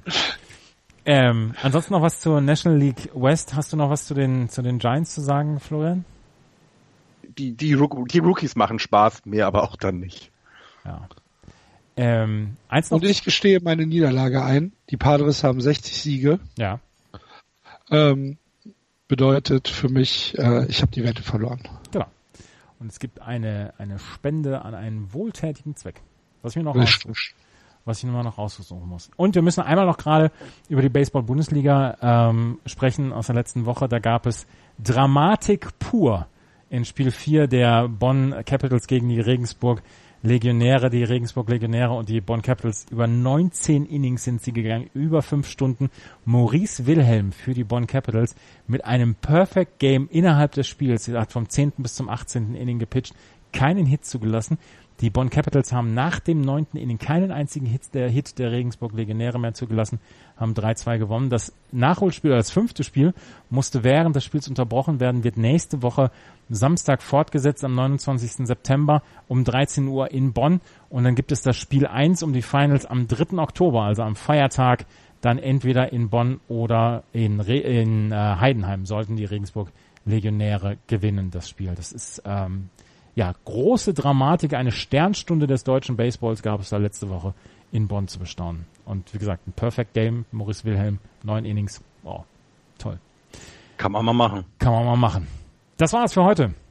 Vielen Dank fürs Zuhören. Wenn euch das gefällt, was wir hier machen, freuen wir uns nach wie vor natürlich über gute Bewertungen, Rezensionen auf iTunes. Ansonsten, wir haben auch einen Spenden-Button ähm, auf unserer Webseite. Sagt uns gerne, gibt uns gerne Feedback zu den Sendungen, gibt uns gerne Feedback dazu, was ihr gerne äh, hören möchtet oder wozu ihr etwas gerne hören möchtet, dann können wir uns drum kümmern. Nächste Woche gibt's dann die letzte Ausgabe vor den Playoffs. Und ähm, dann gibt es ab dem Dienstag, in der Nacht von Dienstag auf Mittwoch, dann endlich Playoff Baseball. Das war's. Und ich habe vor allen Dingen Mittwoch auf Donnerstag Urlaub. Das heißt, ich kann, Boah, geil. kann beide Spiele sehen. Das freut, da freue ich mich wirklich drauf. Ja. Sehr schön. Dann vielen Dank fürs Zuhören. Bis zum nächsten Mal. Tschüss. Tschüss. Ciao.